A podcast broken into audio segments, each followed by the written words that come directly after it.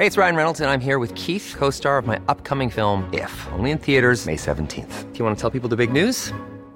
All right, I'll do it. Sign up now and you'll get unlimited for $15 a month in six months of Paramount Plus Essential Plan on us. Mintmobile.com slash switch. Upfront payment of $45 equivalent to $15 per month. Unlimited over 40 gigabytes per month. Face lower speeds. Videos at 480p. Active Mint customers by 531.24 get six months of Paramount Plus Essential Plan. Auto renews after six months. Offer ends May 31st, 2024. Separate Paramount Plus registration required. Terms and conditions apply if rated PG.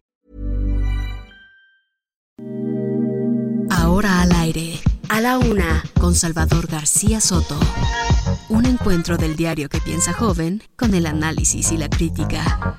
A la una, con Salvador García Soto.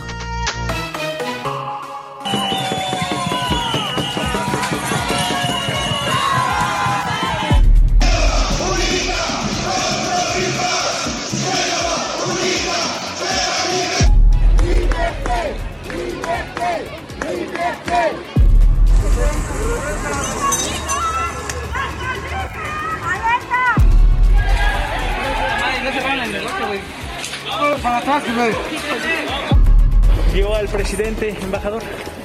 Aquí cuando veo, vengo a- al palacio, veo a la a gente muy importante.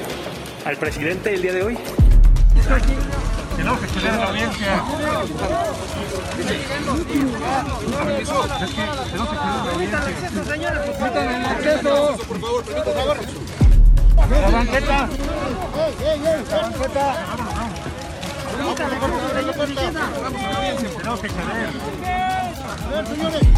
Pues yo creo que hay que tenerle confianza a la Fiscalía. Siempre he dicho que Alejandro Germanero es un hombre recto.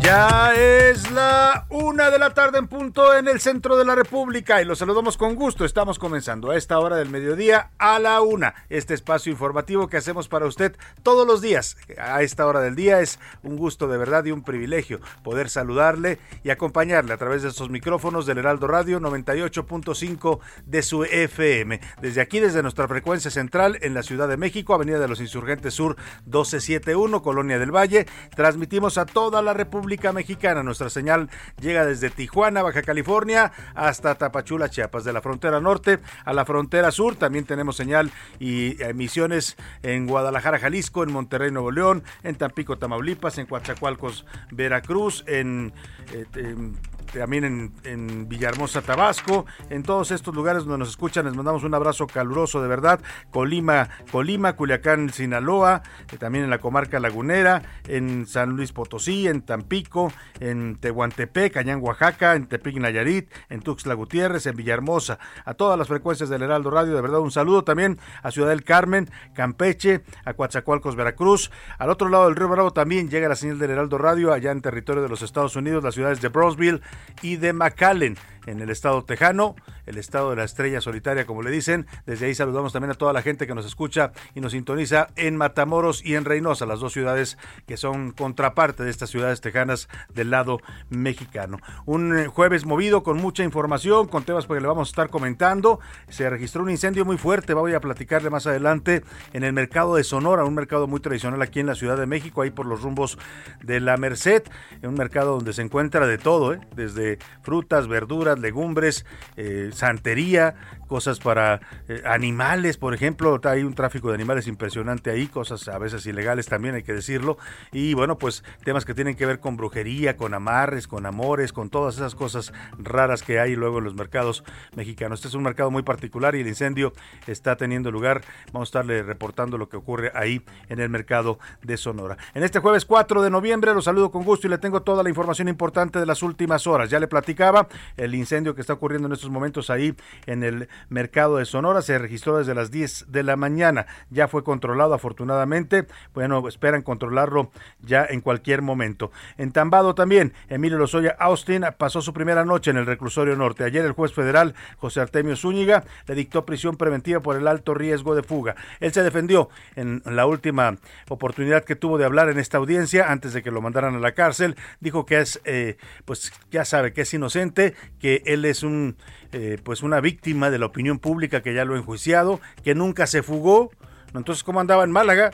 Lo agarraron en Málaga, España, pero dice que nunca se fugó y que nunca evadió la justicia. Vamos a platicar del caso Lozoya, que ayer, ayer se llevó la nota, como dicen, es portada principal en varios periódicos importantes. Y luego otra noticia que también se generó ayer por la tarde, la reforma eléctrica del presidente López Obrador se va hasta el próximo año. En abril va a ser discutida y esto, aunque fue anunciado como un, eh, pues una decisión que va a buscar el diálogo y todo esto, lo dijeron los morenistas y los de sus aliados en la Cámara de Diputados, la realidad es que las presiones de Estados Unidos estuvieron fuertes, muy fuertes. Estuvo el embajador Ken Salazar en Palacio Nacional, ahí declaró que había transmitido un mensaje de preocupación de su gobierno, el gobierno de los Estados Unidos, por esta reforma del presidente López Obrador, y después de eso se decide moverla al próximo año. ¿Casualidad?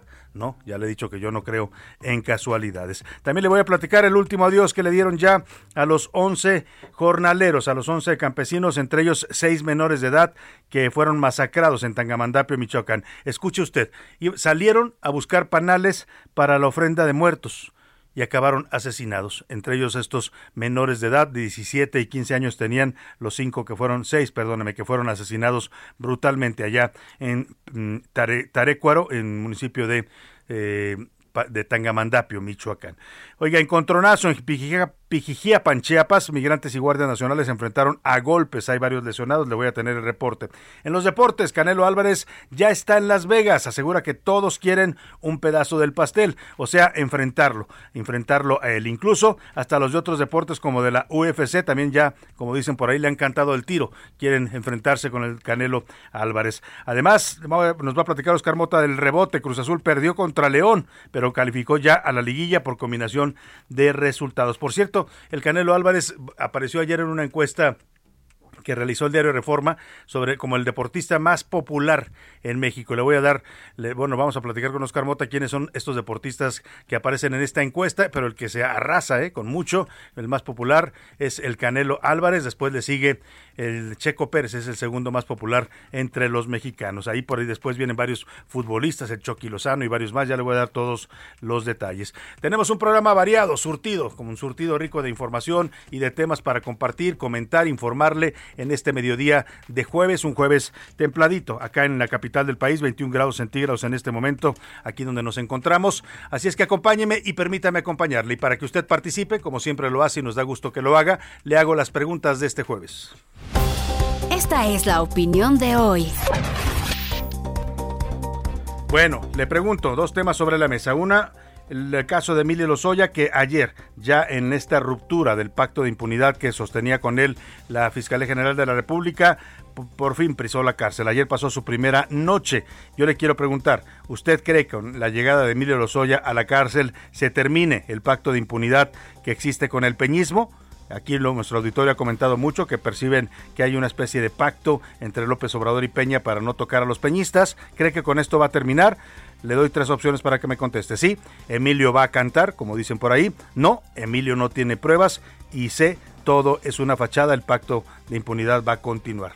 Eh, la segunda pregunta, el segundo tema que le pongo sobre la mesa tiene que ver con los mercados públicos en México, un lugar pues que es un referente siempre para la vida de cualquier comunidad de nuestro país. Aquí en la Ciudad de México hay cientos de mercados, mercados que son pues eh, puntos de abasto, de reunión, de encuentro, eh, de todo tipo de productos que se venden. Ya le platicaba de este caso del mercado Sonora, que le voy a dar el reporte cómo está ya la situación después de incendio fuerte que se registró hoy por la mañana. Y a partir de eso yo le quiero preguntar, ¿usted eh, cree que los mercados de la Ciudad de México o de su ciudad, donde usted me escuche, porque hemos visto también estos casos de incendios en Guadalajara, en mercados importantes, en Monterrey, acá en la Ciudad de México, por supuesto, el incendio reciente el año pasado en la Merced, que se consumió pues prácticamente este mercado de los más tradicionales de la ciudad. ¿Usted cree que los mercados que existen en el país son seguros o han sido abandonados por los gobiernos locales? Porque luego también, sí, muy bonitos los mercados, pero va usted y están en condiciones deplorables, ¿no? Sucios,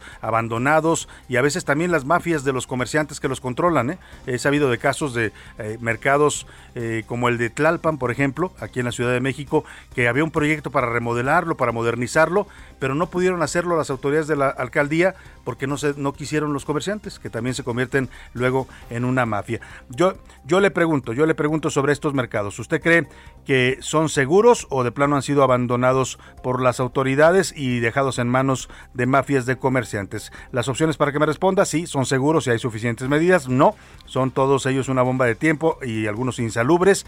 O C, ya deberían desaparecer los mercados.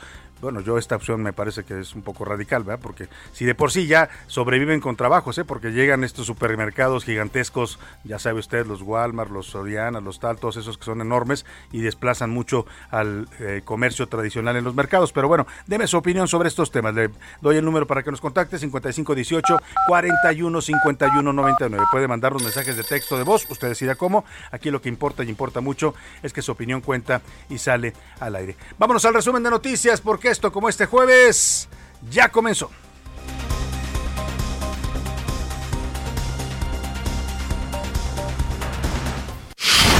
En picada.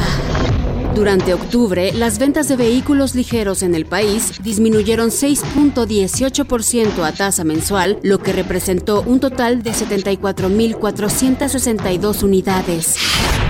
Prevención. Elementos de la policía de Ecatepec llevan a cabo un operativo para combatir el robo a transporte público en distintas zonas de este municipio mexiquense. Bajo ataque. El Consejo Ciudadano para la Seguridad y Justicia informó que los reportes de ciberacoso aumentaron 36.5% de enero a octubre de este año. Meta. El gobierno capitalino se comprometió a reducir 4 millones de toneladas anuales de producción de dióxido de carbono para 2024. Protegidos. El gobierno de Estados Unidos ordenó que los millones de trabajadores del Estado estén completamente vacunados contra el COVID para antes de iniciar enero. Una de la tarde con 11 minutos y vámonos a la información en este jueves. Le platico los temas que ya le adelantaba, pues vamos a estarle informando. Primero comencemos con este enfrentamiento que ocurrió hoy en esta caravana migrante que se mueve desde el sur mexicano, desde el estado de Chiapas y pretende llegar a la Ciudad de México. Integrantes de esta caravana se enfrentaron a golpes con elementos de la Guardia Nacional y agentes del Instituto de Migración. Hay varios heridos y detenidos, entre ellos hay un oficial de la Guardia Nacional que cayó de un vehículo y fue agredido por los migrantes. Lo agredieron y le quitaron su equipo. José Manuel Torres, tú te encuentras allá en estos hechos. Platícanos lo que ha sucedido en este enfrentamiento de la caravana con las autoridades mexicanas. Buena tarde. Salvador, buenas tardes. La Guardia Nacional y migrantes se enfrentaron este jueves en horas de la mañana sobre el tramo carretero Pijijía-Pantonalá, luego de que las autoridades federales intentaran encapsular al grupo de más de cuatro mil personas.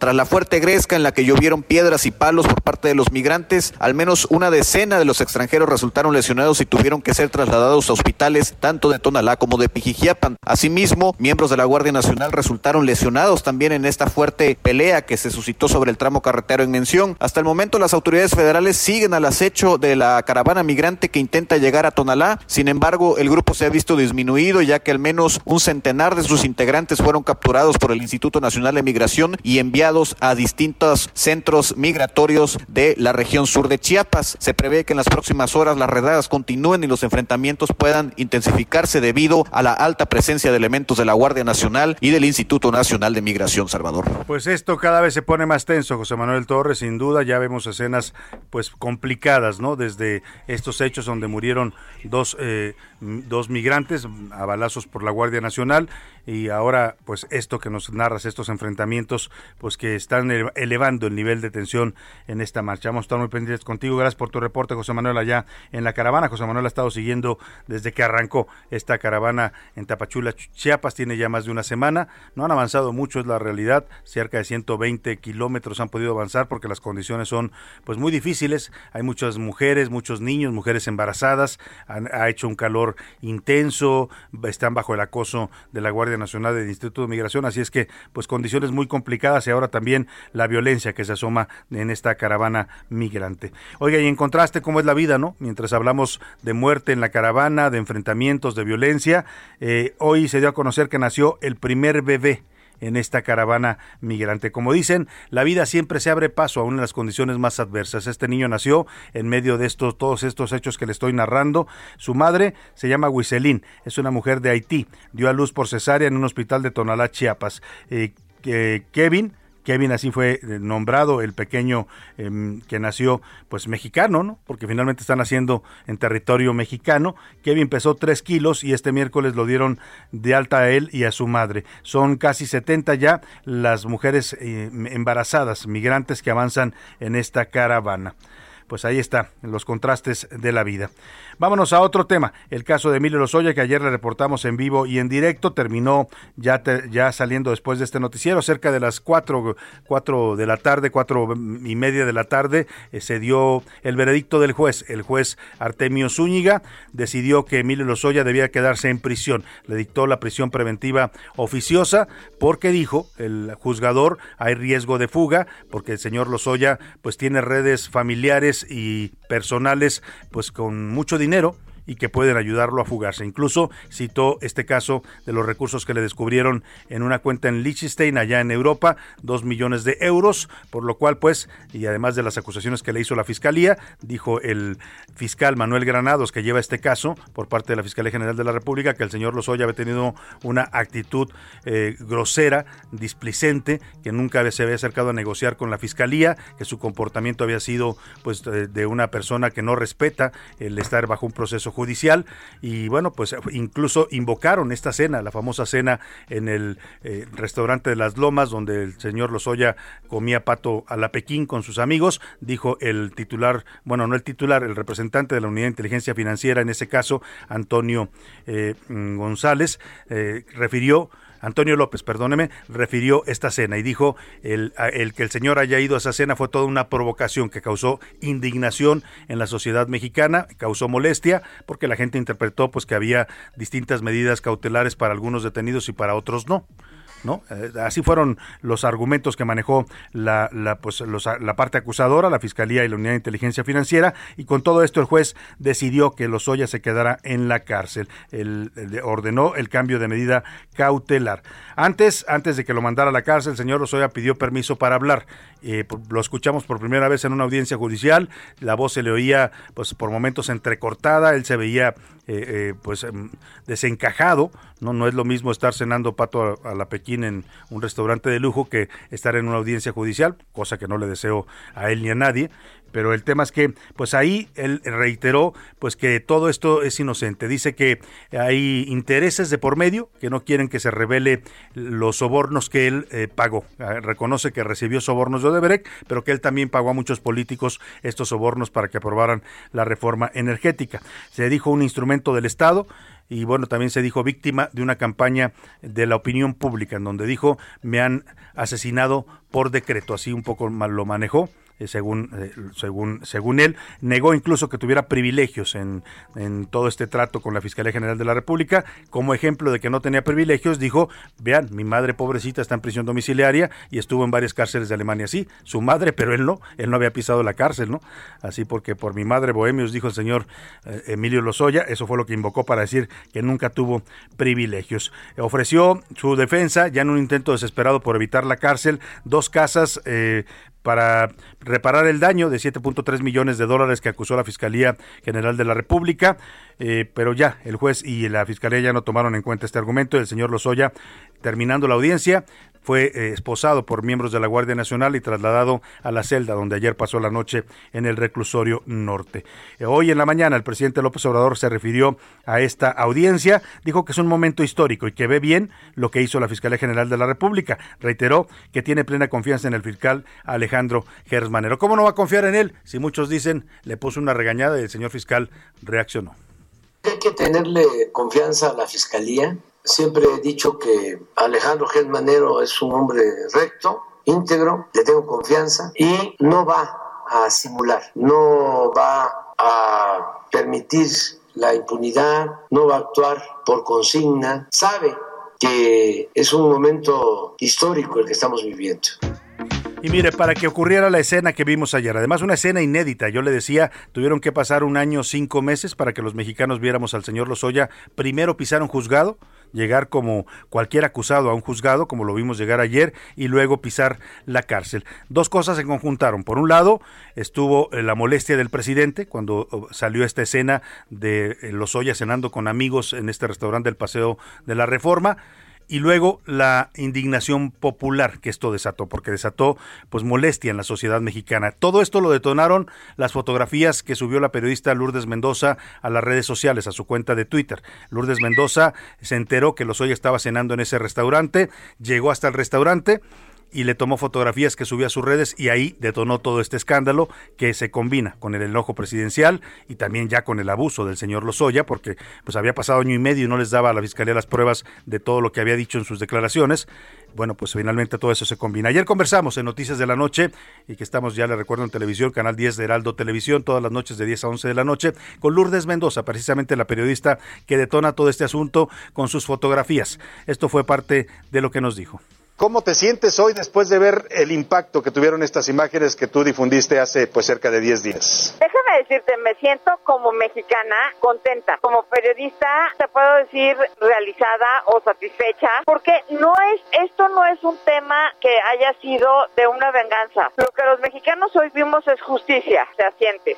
Hoy la fiscalía lo dijo. Estas imágenes, pues sí, sin duda son las imágenes del parteaguas en donde Emilio Lozoya lo que hizo sentir a la sociedad mexicana es que la fiscalía estaba trabajando para él. Claro. Y la gente se indignó, sobre todo porque tienes un tema muy similar que es el de Rosario Robles. El presidente dijo, esto no es ilegal, pero sí es inmoral. Y en las palabras del presidente eso pesaba muchísimo. Ahora, Lourdes, se manejó mucho después de estas declaraciones del presidente en aquella conferencia mañanera el lunes siguiente de que se difundieron tus fotografías, que había habido también una especie de regaño a la Fiscalía General de la República, al fiscal Alejandro Gers. Cuando tú pides un criterio de oportunidad, a ti tú te libras de ese delito, tú ya no vas a la cárcel. Sin embargo, el que te quiten ese delito no te exime de tu responsabilidad penal, es decir, la Fiscalía va a abrir carpetas de investigación y va a abrir juicios. ¿Cómo va a probar la Fiscalía en sus juicios lo que está acusando a un tercero? Pues a través de los ollas. Yo creo que la Fiscalía sí ya le, o le midió, dirían las abuelitas coloquialmente, el agua a los camotes y dijo, es preferible que yo lo haga antes de que un juez me diga, me vieron la cara.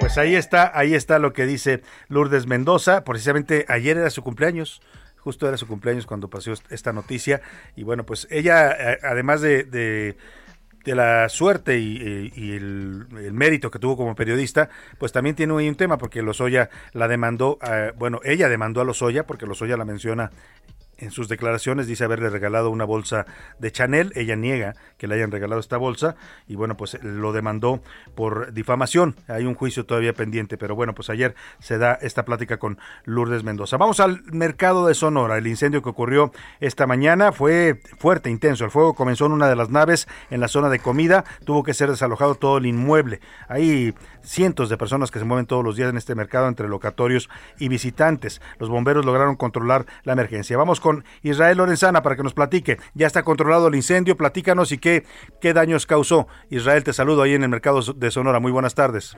Salvador García Soto, un gusto saludarte esta tarde. Efectivamente, elementos del heroico cuerpo de bomberos lograron ya en estos momentos controlar el incendio que se registró en el área de comida del mercado de Sonora, ubicado aquí en la alcaldía Venustiano Carranza, sobre la avenida Fray Servando. Este mercado, Salvador, es icónico porque aquí, bueno, pues venden desde juguetes, disfraces, hay también locales eh, donde se vende herbolaria y además también animales de corral, animales vivos en este mercado. Todo comenzó, como lo señalas, en la zona de comida y hubo necesidad de que el personal de protección civil de la gestión integral de riesgos tuviera que evacuar a más de 600 personas. Este incendio duró aproximadamente una hora. La buena noticia es que no hubo personas lesionadas y bueno, pues únicamente cinco personas resultaron con crisis nerviosas. Hasta este lugar llegó Evelyn Parra, quien es la alcaldesa en Venustiano Carranza, con quien platicamos. Vamos a escuchar lo que nos dijo Salvador.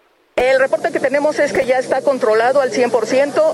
Al parecer fueron entre 8 y 10 locales los afectados, fue en zona de comida y también al parecer fue un cortocircuito lo que originó precisamente este incendio. Ahorita nada más vamos a esperar que nos permitan ingresar los bomberos ya cuando nos digan que ya no hay ningún problema, no hay ningún riesgo para que también eh, accedamos y podamos ver realmente.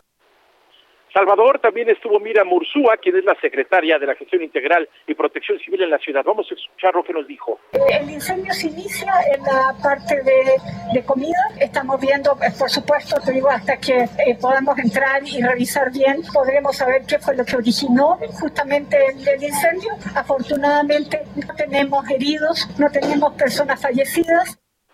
Salvador, pues ya en estos momentos están ingresando algunos locatarios para checar en qué condiciones quedó el mercado y por supuesto será trabajo de las autoridades saber qué fue lo que ocurrió en este incendio en el mercado de Sonora. La información que te tengo. Muchas gracias Israel Lorenzana, te agradezco el reporte, pues ahí está este mercado tan tradicional. Vámonos a la pausa, lo dejo con Trini López y I Had a Hammer, si yo tuviera un martillo, ella murió de 83 años en 2020 por COVID, fue una de las víctimas del COVID.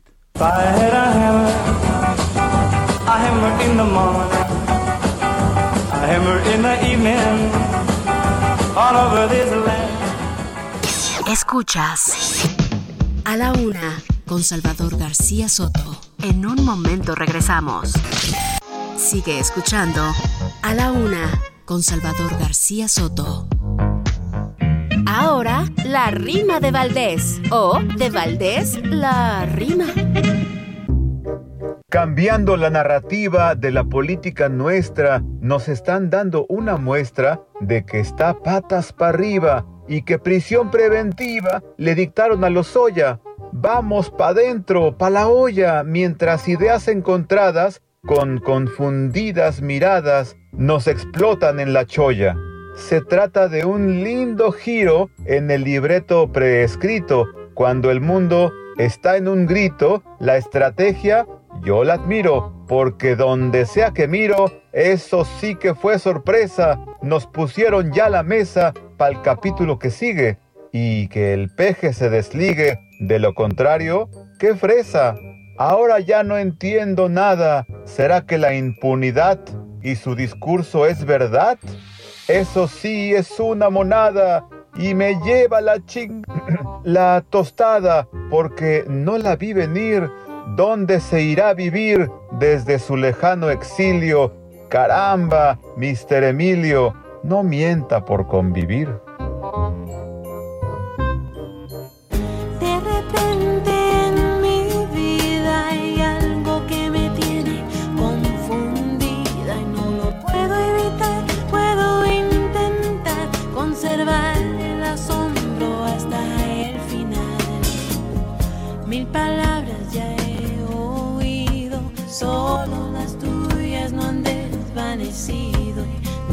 Escapar de sus sonidos. Estoy hipnotizada en un sueño continuo.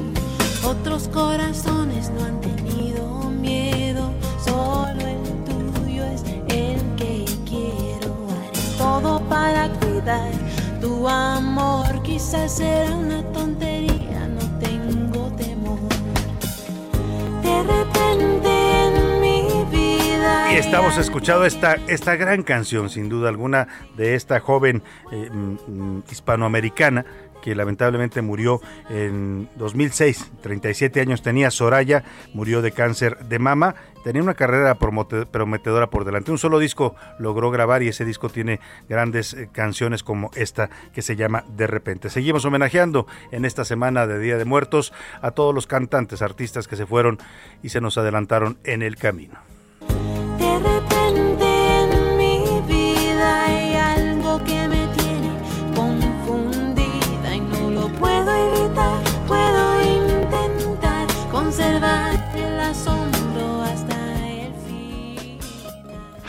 La una, con Salvador García Soto. Y oiga, eh, pues eh, Semana de Muertos porque, porque celebramos este Día de Muertos, pero también lamentablemente porque en México siguen ocurriendo estos hechos de violencia. Aquí le reportamos esta masacre ocurrida en Tarecuato, en Michoacán, en una localidad del municipio de Tangamandapio. El caso ha indignado, ha causado dolor e indignación porque eh, pues no, no es de estas masacres. Mire, es muy fácil escuchar. Ayer, ayer vino bueno, comí con un funcionario de la presidencia y decía, cuando le preguntaban cómo iba la estrategia de seguridad, que todo muy bien, que va muy bien, que están haciendo muchas detenciones, que, que, que todos va mejorando y que es una estrategia que funciona. Yo me quedé pensando cuando lo escuchaba, pues ¿dónde funciona, no? ¿Dónde? Porque las masacres y la violencia están a la orden del día. Y lo más fácil, y lo decía él, es que eh, esta violencia es porque son enfrentamientos entre grupos criminales. Pero ese, ese discurso, que además, eh, qué curioso, porque detestan en este gobierno al, sexenio de Felipe Calderón, lo culpan de toda la violencia que padecemos todavía hoy en día. Y en, en parte tienen razón, porque Calderón inició esta guerra contra las drogas. Pero siguen manejando los mismos argumentos que manejaban en el gobierno de Calderón y el de Peña Nieto, que toda la violencia que ocurre, que todas estas masacres son gente que está metida en, en, temas del crimen organizado. Falso.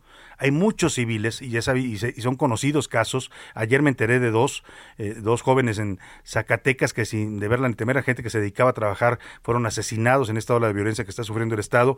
Y este caso de Michoacán, que va en el mismo sentido. Se quiso decir que esto era un tema de enfrentamientos o de venganzas entre crimen organizado, pero los pobladores han alzado la voz allá en Tangamandapio para decir que no, que estos jóvenes, eh, seis de ellos menores de edad, eran pobladores de este lugar. ¿Sabe qué andaban haciendo cuando los mataron? Andaban buscando panales para extraer la miel porque en sus ofrendas de muertos se pone la miel, es parte de sus tradiciones. En ese momento los masacraron y los asesinaron. Hoy, hoy les están pues rindiendo una despedida y además una protesta en el municipio donde dicen que la violencia ha hecho presa de esta zona de Michoacán. Vamos a platicar con Miguel Ángel Ramírez. Miguel Ángel, tú nos tienes los, los, detalles de esta despedida que les han dado a estos jóvenes que, insiste la población, no eran criminales ni tenían nada que ver con actividades delictivas. Cuéntanos, Miguel Ángel, buena tarde. El luto embarga a nuestra comunidad de Tarecuato por la muerte de estos hermanos nuestros. La violencia es un cáncer que se ha venido metiendo en todas las instituciones y las personas.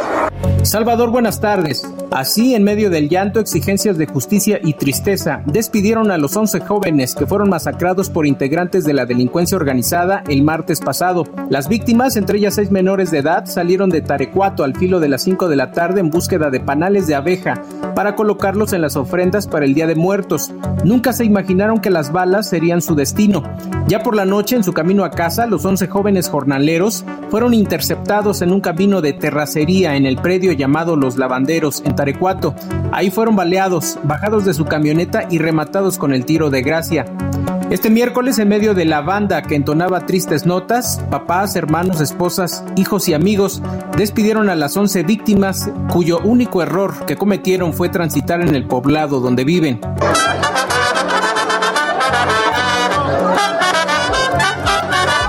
La creciente violencia en esa zona ha carcomido el área michoacana, donde el cártel Jalisco Nueva Generación y los Viagras se disputan el territorio y en medio de esto los civiles son víctimas de violencia y ataques constantes. Por su parte, el recién llegado gobernador morenista Alfredo Ramírez Bedoya explicó que los jóvenes se internaron en una zona peligrosa. Se internaron en un territorio con presencia de células delictivas y fueron atacados a mansalva. Sin duda esta región nos demanda un mayor esfuerzo en materia de seguridad.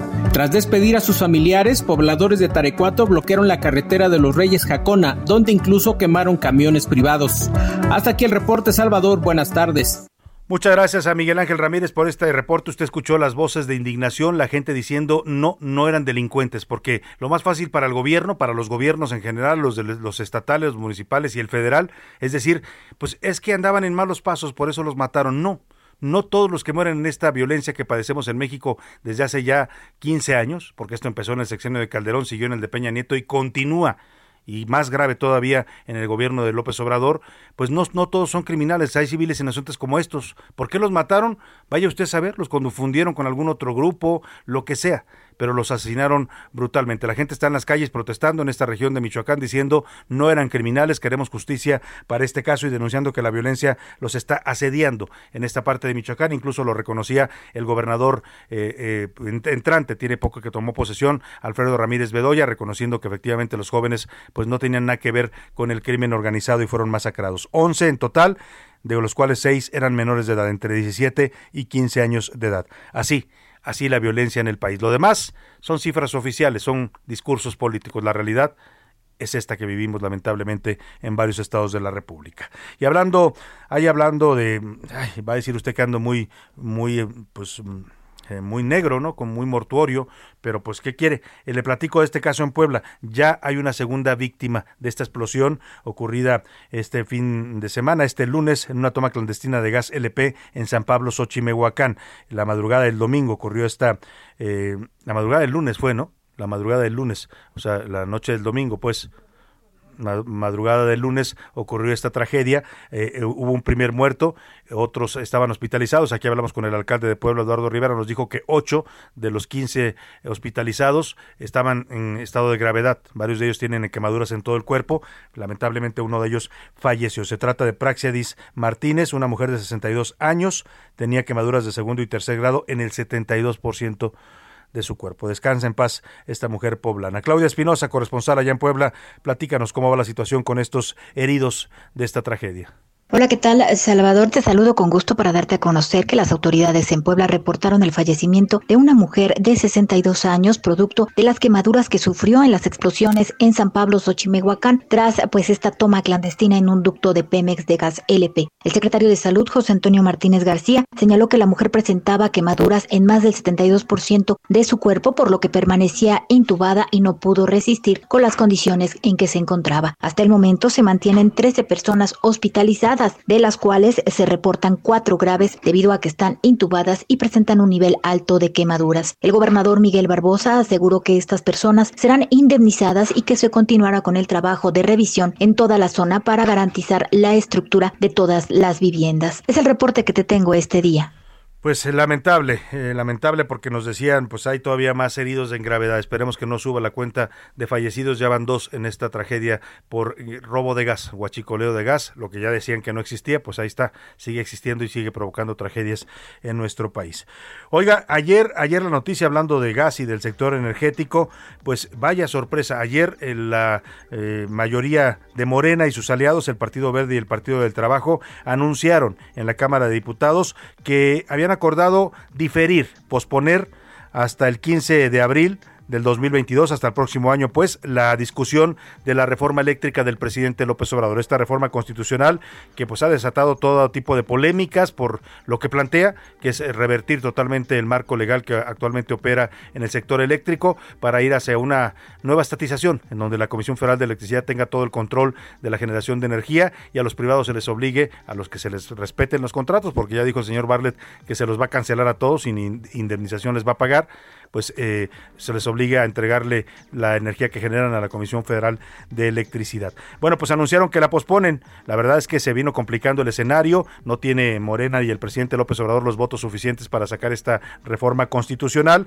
Pero mire, Dicen que en la política no hay casualidades. Este anuncio se da ayer por la tarde en el Palacio Legislativo de San Lázaro. Dicen los diputados morenistas que ellos lo decidieron así porque quieren hacer una consulta más amplia y escuchar a todas las voces. Ese es el argumento oficial. Pero pero este anuncio se hace después de que el señor Ken Salazar, embajador de Estados Unidos en México, estuvo en Palacio Nacional.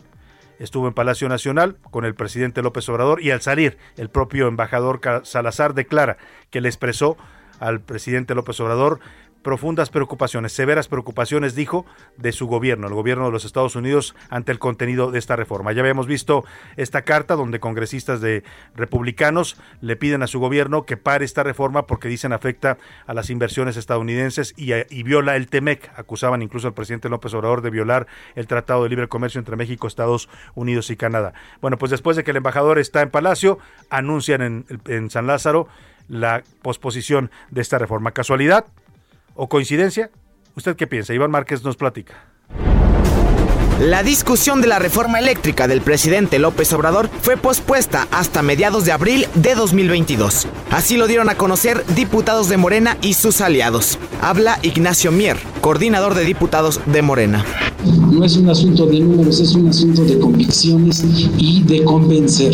No nos apura, lo que nos apura es que se debate y que los mexicanos sepan. Habla Carlos Puentes Salas, coordinador de diputados del Partido Verde. Porque la oposición ya tenía preparada una campaña de desprestigio sin antes conocerla. Dijera lo que dijera la iniciativa. Esta decisión se da luego de una fuerte presión que surgió desde Estados Unidos. Primero, con una carta que enviaron empresarios y legisladores en la cual pedían a Ken Salazar que frene esta iniciativa, por considerarla de mucho peligro, ya que no incluye a la iniciativa privada. Horas más tarde se produjo una reunión en la que el embajador de Estados Unidos en México, Ken Salazar, visitó Palacio Nacional para hablar de la reforma eléctrica. Aunque no confirmó que fue con el presidente, el embajador sí dijo que fue muy importante. Estoy teniendo reuniones con eh, los líderes del gobierno aquí en México. Incluso, a través de sus redes sociales expresó serias preocupaciones de Estados Unidos. En el mismo tenor, Larry Rubin, presidente de The American Society y representante del sector privado en los Estados Unidos, aseguró que esta reforma es un grave error para México, ya que perjudica a todos, por lo que este tema les preocupa. Pero esta no es la primera vez que congresistas, empresarios y otras cúpulas estadounidenses envían fuertes reclamos hacia México por esta reforma. En meses pasados, la American Chamber ya había enviado una advertencia por los riesgos y repercusiones de esta reforma. Para la una con Salvador García Soto, Iván Márquez. Pues ahí está, decía, decía el coordinador de los diputados de Morena, Ignacio Mier, que habían decidido esto porque la oposición estaba descalificando la reforma eléctrica del presidente López Obrador.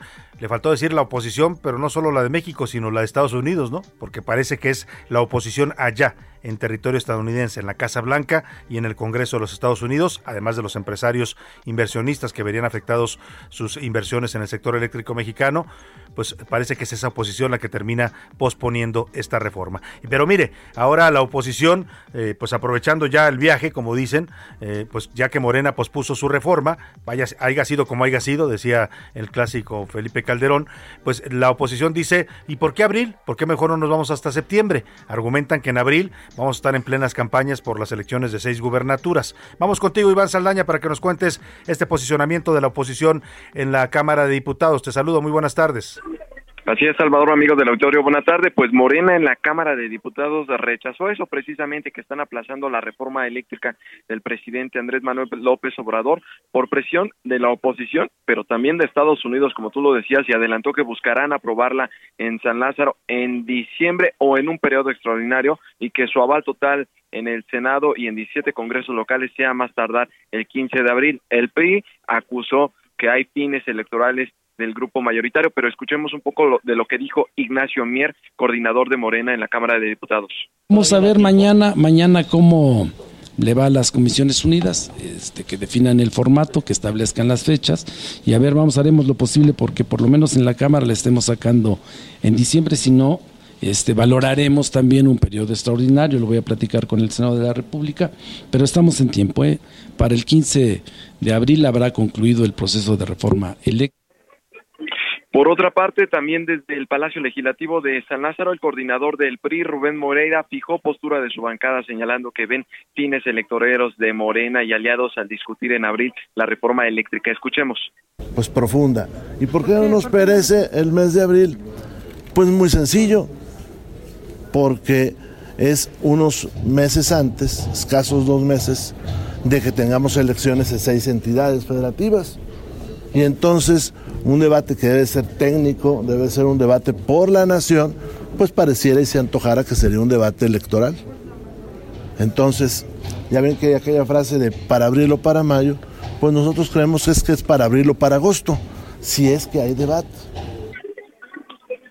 Salvador, en un inicio Morena y PT querían discutir y aprobar la reforma en este periodo ordinario de sesiones en el Congreso que concluye el 15 de diciembre, pero ayer acordaron fijar hasta abril del siguiente año la culminación de la misma con el argumento de abrir un amplio debate del Parlamento abierto. Sin embargo, la, la coalición opositora va por México y también eh, Movimiento Ciudadano pues se colgaron la medalla por aplazar, por este aplazamiento, resaltando que gracias a su rechazo evitaron que Morena aplicara el fast track, incluso el coordinador del PAN, Jorge Romero, dijo que es positivo y que Morena sacó el abaco, contó que le faltan por lo menos 57 votos y por eso eh, aplazaron hasta el próximo año.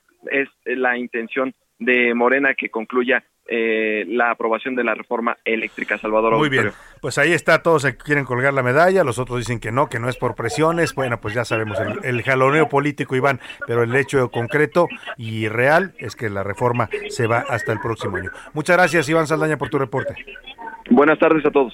Y bueno, pues ayer ya se daba a conocer esta noticia, sin duda importante, porque el plan original era pues empezar a discutirla este mismo mes, ¿no? Desde una vez aprobado el presupuesto, pues el plan era que siguiera el análisis ya y la discusión y votación de la reforma eléctrica del presidente López Obrador. Pero bueno, ya sabemos, la decisión es mandarla por lo pronto a abril del próximo año. Para hablar de este tema, tengo el gusto de saludar en la línea telefónica al presidente de la Comisión de Energía de la Cámara de Diputados, también legislador por Morena, Manuel Rodríguez. Qué gusto saludarlo, diputado. Muy buenas tardes.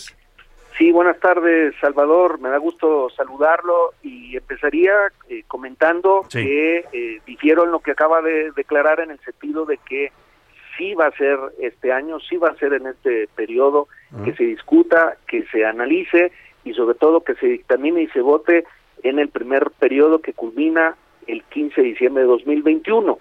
El proceso completo que marca el constituyente permanente Ajá. es lo que preveemos que culmine más tardar el 15 de abril de 2022. Esto quiere decir que en este año será en la Cámara de Diputados, principios del próximo en la Cámara de Senadores y posteriormente pasará por todos los congresos locales y teniendo la aprobación de 17 de ellos, se habrá culminado ya por completo el proceso de reforma y podrá ser ya oficial esta reforma constitucional en materia eléctrica que nos envía el presidente Andrés Manuel López Obrador. Considero importante precisar eh, esa Ajá. información. A ver, entonces, ¿por qué se anuncia ayer que se, va- que se pospone la discusión hasta abril? Lo anuncia el coordinador de su fracción, el señor Ignacio Mier. Eh, no, no hizo esa declaración en, en el sentido de que fuera hasta el 15 de abril la eh, el análisis y discusión aquí en la Cámara. Habló del procedimiento íntegro del que acabo de mencionar ahorita. En la Cámara de Diputados sí va a ser este año y esperamos convencer a cuando menos las dos terceras partes de los legisladores que integran esta Cámara.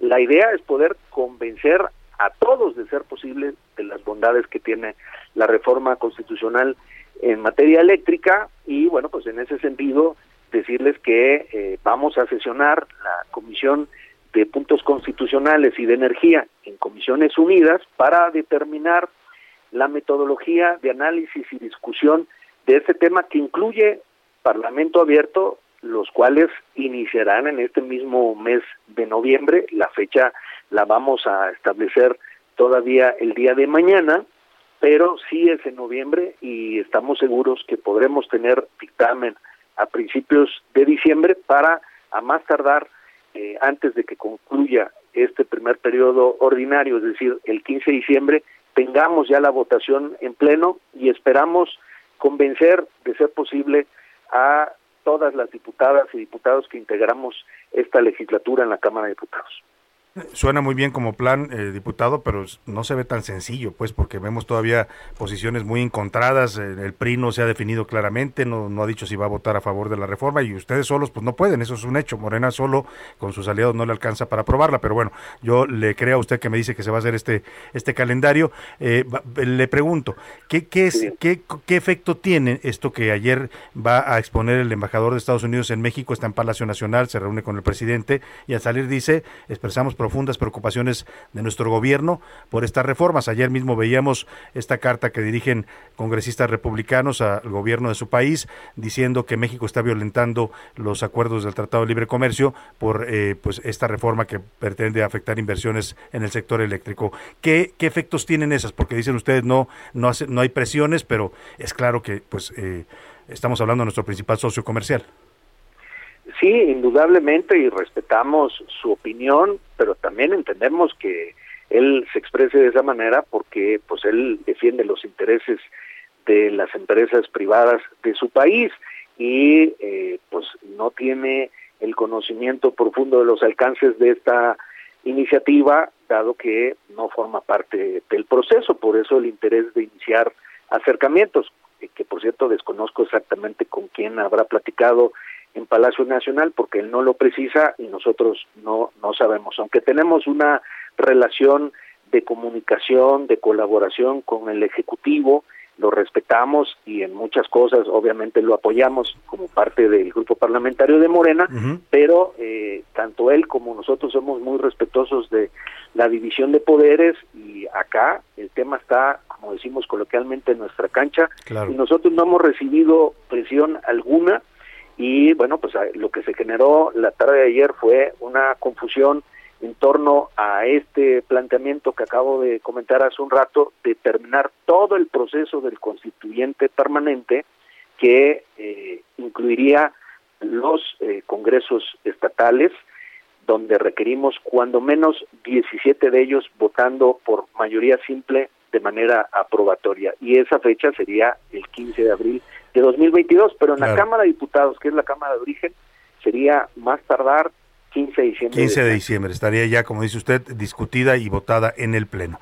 Pues estaremos muy pendientes de este proceso. Diputado, le agradecemos como siempre el poder platicar con usted y estas precisiones importantes que hace a la información que ayer, como bien dice, generó confusión. Muchas gracias, diputado. Le agradezco a usted la oportunidad y estoy a las órdenes cuantas veces sea necesario, con mucho gusto. Igualmente es el diputado Manuel Rodríguez, presidente de la Comisión de Energía de la Cámara de Diputados. Pues ahí está, sí, termina el proceso hasta abril, dice, pero sí empiezan a discutir en este periodo todavía y pretenden que se vote antes del 15 de diciembre. Que se vote, porque que se apruebe es otra cosa, no tiene todavía los votos Morena seguros para aprobarla. Vámonos a la pausa con música, lo dejo John, John Lennon. No necesito decirle más, regresamos.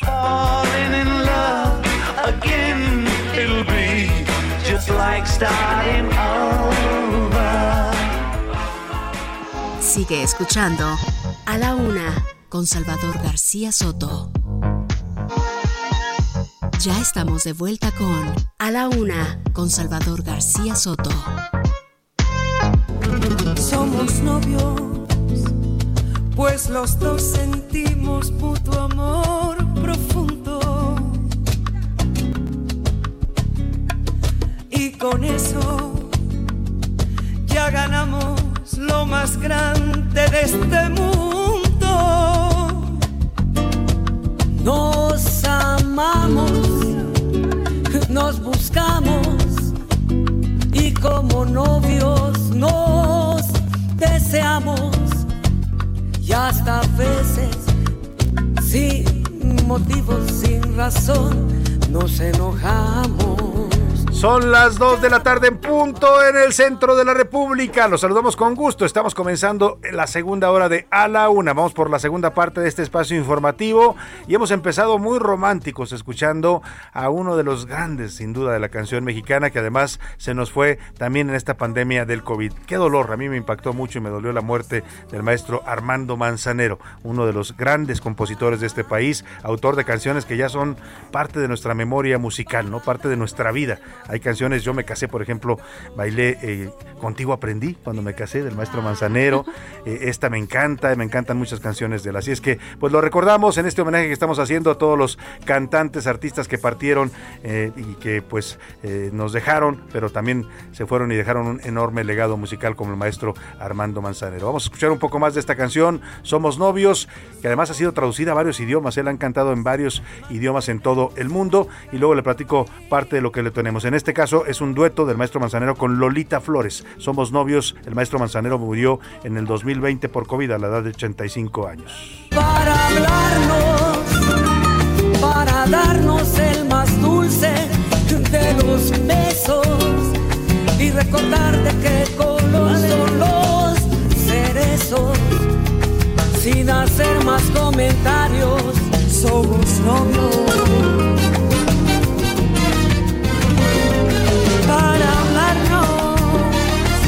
para darnos el más dulce de los besos. Recordar de qué color son los cerezos, sin hacer más comentarios. Ay, somos novios bonito, qué bonito es el amor. Vámonos a la información que le tengo en esta segunda parte. Le voy a tener noticias importantes y vamos a seguir platicando, por supuesto, historias, entrevistas. Vamos a hablar con los protagonistas de la noticia. Vamos a escuchar sus opiniones, las opiniones de las preguntas que hoy le formulamos. Le platico rápidamente. En Chiapas, la organización Melel Joloval publicó alarmantes cifras sobre lo que están viviendo niñas, niños y adolescentes en esa entidad. Se han triplicado, dice esta organización civil, las desapariciones de menores en Chiapas. Vamos a hablar de esta problemática ya en este estado del sureste. También le contaré que falleció por complicaciones de COVID el secretario de Educación de Coahuila, Higinio González. El 21 de octubre había sido intubado y lamentablemente hoy se da a conocer su fallecimiento. Hoy se cumplen dos años de la masacre contra los integrantes de la familia Levarón y no hay una sola sentencia en el caso. Está convocada para hoy precisamente una marcha eh, eh, a las 7 de la noche, si mal no recuerdo, en el Ángel de la Independencia. Ha convocado a Adrián Levarón y es, dice él, es un homenaje para recordar a su hija, a sus nietos que fueron asesinados en esta masacre allá en Bavispe, Sonora, hace dos años, y pues a exigir justicia también van a prender veladoras si usted quiere asistir. Es una, no solo dice él es por la memoria de su hija y de sus nietos, sino también por todas las víctimas, todo aquel que tenga, convoca a la sociedad que tenga una persona asesinada, desaparecida, para la que no haya justicia, puede acudir a esta manifestación que se va a dar a las 7 de la noche en el Ángel de la Independencia. Vamos a los temas que le platicamos y le, le, propusimos hoy para debatir la agenda pública. Ya están conmigo aquí, como siempre, a esta hora del programa, José Luis Sánchez y Priscila Reyes. Bienvenidos a ambos, ¿cómo están? Hola, Salvador, buenas tardes, querido Jay, queridos Escuchas. Salvador García Soto, Priscila Reyes, ¿cómo están? Bonito jueves, ya cerrando la semana. Arañando ese fin de semana. ¿A ustedes cuál es su canción favorita del maestro Manzanero, que estábamos hablando? Precisamente, no, adoro. Adoro. Somos novios, me gusta mucho, pero adoro es así como... Yo esta tarde vi llover. ¿Es de él? ah, qué bonita canción esta tarde. Te esperaré, también te esperaré. Pero, además, siempre me ha gustado y cuando tú me contaste en alguna comida la, anécdota, porque precisamente estábamos Cuéntala otra vez, ahora, para eso puse bonita. la canción ahorita. Estábamos en un Debo restaurante de que frente a este lugar. Así es. Pues, que además lo, ya lo tiraron. Sí. Yo pasé por esta esquina, que es la esquina del Parque Hundido y Insurgentes. Ya el restaurante que estaba ahí lo tiraron, que es donde el maestro Manzanero se inspiró para componer esta canción. Es una anécdota, se la cuento rápidamente, abreviada, que platica eh, Ricardo Rocha, que le mando un querido abrazo a mi hermano y, padrino además, porque es mi padrino de generación. Cuando me gradué fue nuestro padrino Ricardo Rocha, además de un hermano querido. cuenta él, porque se lo platicó el propio maestro Manzanero, ellos llegaron a compartir y a vivir juntos un año, un departamento aquí por la zona de Manacar. El tema es que Dice el maestro Manzanero que en esos tiempos, estamos hablando, ¿qué debe ser esta canción, Priscila Reyes? Eh, la de... La de, eh, la de Esta tarde no, Esta tarde debe ser como el setenta y tantos, ¿no? Sí, sí, sí. Por ahí del setenta y tantos. Bueno, pues que en esa época él tenía una novia, una novia que era de Guadalajara. 1967, ah, mi amor con mi amor. A finales de los 60. Sí, a finales de los 60. Tenía una novia que era de Guadalajara. Era una señora muy guapa, además de sociedad, y además creo que estaba casada. El maestro Manzanero era bueno para los. Era seductor. Pues oye, tuvo, no, tuvo ocho esposas. ¿Cómo no? El, que escribe, el, que escribe, bien. Bueno, eh, no me hagan. Ya, ya.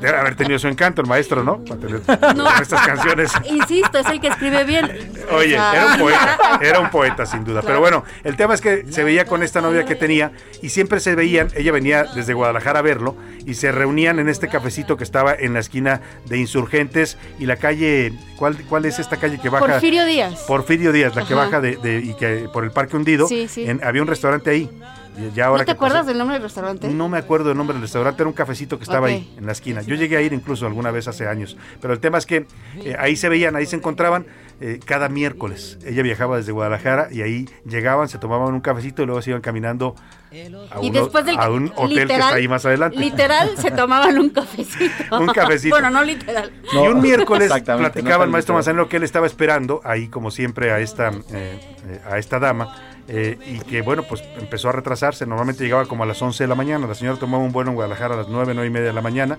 llegaba aquí, del aeropuerto se trasladaba a este lugar, se encontraban, tenían un encuentro amoroso, y ella regresaba a su, a Te quiero mucho. Y bueno, el tema es que esa ocasión no llega y empieza a retrasarse, ¿no? Las 11, las 12. ¿Qué estará pasando? Dice el maestro Manzanero. ¿Qué estará pasando que no llega? Y bueno, once y media, 12 y en ese momento todavía no había celulares para todas las nuevas generaciones y entonces cuando usted, alguien lo buscaba en un restaurante, le hablaban al teléfono del restaurante, ¿te acuerdas, Priscila, no? Sí, claro. Llegaba, tiene usted una llegaba llamada. el mesero, señor Manzanero, tiene usted una llamada, ¿no? Ya iba uno a contestar y le llama a la persona y le dice, pues que no va a poder llegar, que tuvo una complicación, que una disculpa, que pues no podrá llegar, ¿no? Y entonces él se pone muy triste porque no la va a ver, este, queda en el café, empieza a anotar en una servilleta, sale de este café y, cuenta él que camina por el Parque Hundido, es un parque muy bonito aquí en la Ciudad de México, eh, y empieza a escribir una servilleta, está sentado en una, en una banca y empie, empieza a lloviznar. Y empieza a ver la gente que empieza a acelerar el paso, a correr, y él empieza a escribir, esta tarde vi llover, vi gente correr, y no estabas tú. Así cantadito. Esa es la anécdota. Bueno, ahí se la platiqué Oiga, rápidamente y resumidamente. Permítanme aclarar que no me acuerdo eso de las llamadas porque a mí me haya tocado, solo porque lo he visto en las películas. Priscila, por Nunca favor. recibí una Sí. llamada así. No, fue todavía, a ver, yo me acuerdo de ir a haber ido a restaurantes donde me buscaban. El señor Pero a mí que me iba a hablar a sí, los cinco años. Bueno. Vámonos a las preguntas que hoy formulamos. Hicimos dos preguntas. La primera tiene que ver con el caso Lozoya. ¿Qué piensa la gente? Si se terminó o no el pacto de impunidad que muchos piensan existe entre López Obrador y Peña Nieto. Y la segunda, José Luis. Sobre los mercados, hoy hubo un incendio, afortunadamente ya está controlado al 100%, no hubo personas eh, eh, dañadas ni víctimas mortales, pero nos hizo recordar también el incendio de 2019, el 24 de en la diciembre, por cierto. Y otro que Merced. ocurrió, no me acuerdo el año, el mercado Corona de Guadalajara, que es un mercado muy tradicional también ahí en el centro histórico de Guadalajara, que también se incendió y se quemó. Totalmente lo reconstruyeron, hicieron un mercado más moderno. ¿Esto va a haber sido en qué año, José En el justamente el 2014, 5 de mayo de 2014. 2014 y 90% de este mercado se dañó, Mercado Así Corona es, allá en mercado Jalisco. Corona allá en Guadalajara. Y bueno, al respecto preguntamos si cree que hay seguridad suficiente en estos mercados. En estos mercados. ¿Qué dice el público, Priscila Reyes? Saludos para todos, Salvador. Opino que a Emilio Lozoya deberían hacerlo hablar como hacen con todos los presos o que son presuntos culpables de un delito. Y lo de la nueva reforma eléctrica, la mayoría de los mexicanos la queremos. Sino que le preguntan al pueblo, es lo que Ahí opinan está. en este mensaje, Salvador. gracias. Soy Ricardo Cosío Ibarra. En el caso de Emilio Lozoya, considero que es pura faramaya la actuación de la fiscalía y ha protegido a Emilio, ya que actúa por consigna del presidente López. Es el mensaje de Rocío. Ahí está, Rocío, Perdón, gracias por tu mensaje. Ricardo Cosío. Ricardo Ay, señor Cosío. Ricardo, le ofrezco una disculpa, ¿Cómo perdóneme. que Rocío? Ya le andas cambiando el sexo. Perdóneme usted. Hola, buenas tardes, Salvador, y a tu magnífico equipo un saludo. Saludos. Eh, mi nombre es Alejandro Amesco de la Ciudad de México. Mi opinión es que la mayoría de los mercados no están regularizados y son inseguros porque hay ciertos vicios y aparte no pagan impuestos. Sí, en muchos casos hay instalaciones deficientes de electricidad, ¿no? De los puestos, además de que algunos son muy sucios, no sé si a usted les ha tocado ir a algún mercado, pero sí, Sí. huelen mal a Les- veces. Y, y, si hay que decirlo, hay mercados que están impecables y que, han, que, que incluso entre todos se cooperan y remodelan y, lo bonito, tienen eso es limpio, ¿no? Uno de ellos, por ejemplo, el mercado de San Juan aquí en, en el centro, que además Ay, encuentras que unas unas delicias cosas ahí gourmet. rarísimas. Hay hay otro justamente que es el de la Río Blanco, ahí en la Gustavo Madero, que hace eh, dos o tres años se derrumbó la parte de arriba por las lluvias. Entre los mismos locatarios, los mercaderos compraron y pusieron la mitad para que la Gustavo Madero les Lo remodelara. y dejaron muy, muy padre Muy este bonito. mercado. También hay uno muy bonito que está aquí en la colonia del Valle, en Patricio Sáenz y Miguel Lauren, creo que es, que es el, no me acuerdo cómo se llama el mercado, pero lo remodelaron también recientemente la alcaldía Benito Juárez y quedó lindo, ¿no? muy bonito, sí. Ahora, eh, lo que ocurrió ahorita en el mercado de Sonora es que los puestos de, eh, de ambulantes, los que están afuera, no dejaban entrar porque están tan pegados y no Sí. dejaban entrar a los bomberos con las mangueras y con todos los artefactos que necesitan. Claro, Tuvieron que es otro, fenómeno, el- el, el Exactamente. ambulantaje que se da en torno a estos mercados. Con respecto a los jóvenes en Tarecuato, Tarecuato, perdón, no iban armados. Tenemos que seguir padeciendo este flagelo Eso. por grupos criminales. Tenemos que seguir dando abrazos. Pues- Estamos hartos de la inseguridad. ¿Cómo iban a ir armados si lo que único que andaban buscando era miel? Andaban buscando panales de abejas para llevar miel a su ofrenda de muertos. Eso era lo que andaban haciendo y por eso los mataron. Lo que dice el gobernador Bedoya es que se metía a una zona peligrosa como... Uf, así que entonces ya no debería puede- haber en este país eh, muros, ¿no? Exacto. Cuidado, no pase usted porque Exacto. aquí empieza la zona Aquí peligrosa. matan. Aquí matan. Los felicito Bueno, por la como forma. me acordé de las calles de. Río de Janeiro, en algunas favelas, Ujú. ahí estos letreros. Cuidado, esta zona de asaltos, si anda por bajo aquí, su propio bajo su riesgo, propio riesgo, casi, cuídese, casi. ¿no? Em, em, los felicito por la forma en que dan las noticias, son muy buen equipo que hacen usted, señor Don Salvador, Priscila, José Luis, les mando un abrazo. En Salvador. En Salvador, Me recordaste una compañera locutora aquí. La señora Margarita Silva de la Gustavo Madero. Todos los mercados públicos y los tianguis son un foco de infección y los líderes que los regentean nada más piensan en las cuotas. Exacto. Es- Pues- es, el otro fenómeno, ¿eh? la mafia también de los líderes de estos comerciantes. Hola Salvador, los mercados son inseguros, insalubres y corruptos. Qué triste qué triste que tengamos esta opinión de los mercados, Salvador, o que sea el reflejo de los mercados, cuando son lugares en donde Son tan parte de- mexicanos, sí, de nuestra encuentras tradición, todo, es la gastronomía, tradición. Y de la muy buena gastronomía de la calidad. Ciudad de México está en los Sí, mercados. Y de ¿eh? muy buena calidad y Productos frescos. calidad, y frescos es, además. así es. Y comida deliciosa además. Además, me sí, encanta, sí. me encanta comer en los mercados cuando sí. está limpio, pues. Fernando Castro, recuerden con una canción de Tamara, tenía muy bonita voz. Tamara, vamos a, vamos a ver si la, la a- a buscamos. Tamara. Salvador, el caso de los hoy es mediático. Yo lo veo como otro gran distractor de AMLO cuando hay cosas más importantes en los que debemos enfocarnos. Lo dice nuestra querida señora Rosario Fernández. de Gracias, Lara. doña Rosario. Gracias. eh, Antonio Ayón también le mandamos muchos saludos desde Guadalajara, Jalisco. Alberto Saludos. desde Colima, muchas gracias. Alberto. Em, Qué bonito es Colima. ¿No, ¿No han estado nunca en Colima ustedes? No. Cuando y vayan yo a quiero ir a conocer todo el estado. Cuando vayan a Colima, vayan a, los Es botaneros. distinto. Son muy típicos ahí. Tú vas a un botanero, llegas, son, son eh, restaurantes, cantin- cantina, pero llegas y tomas una cerveza y te, regalan- te dan una comida espectacular, deliciosa. Colima, invítanos, Colima. Además, tiene, Señor Heraldo, llévenos, llévenos con Colima. Vamos a Colima a ver si nos invitan ahora con la nueva gobernadora, ¿cómo se llama? Indira, Indira Vizcaíno. Es la nueva gobernadora de Morena, acaba de tomar posición el domingo. ¿Tú qué Em, nos tienes, José Luis, en Twitter? Arroba S. García Soto sobre el tema de Emilio Lozoya. el- Bueno, pues el, el 55.8% dice que todo es una fachada. Se trata de una fachada con el señor Lozoya. El 37% dice no, no tiene pruebas Emilio Lozoya y se va a quedar en la cárcel. Y el 7.1% dice sí, Emilio va a cantar y va pues prácticamente a empinar a todos los demás. A ver, pregunta en la mesa. ¿Ustedes creen que sale o no sale de la cárcel el señor Lozoya? Hijo, yo creo que ya no sale, Salvador.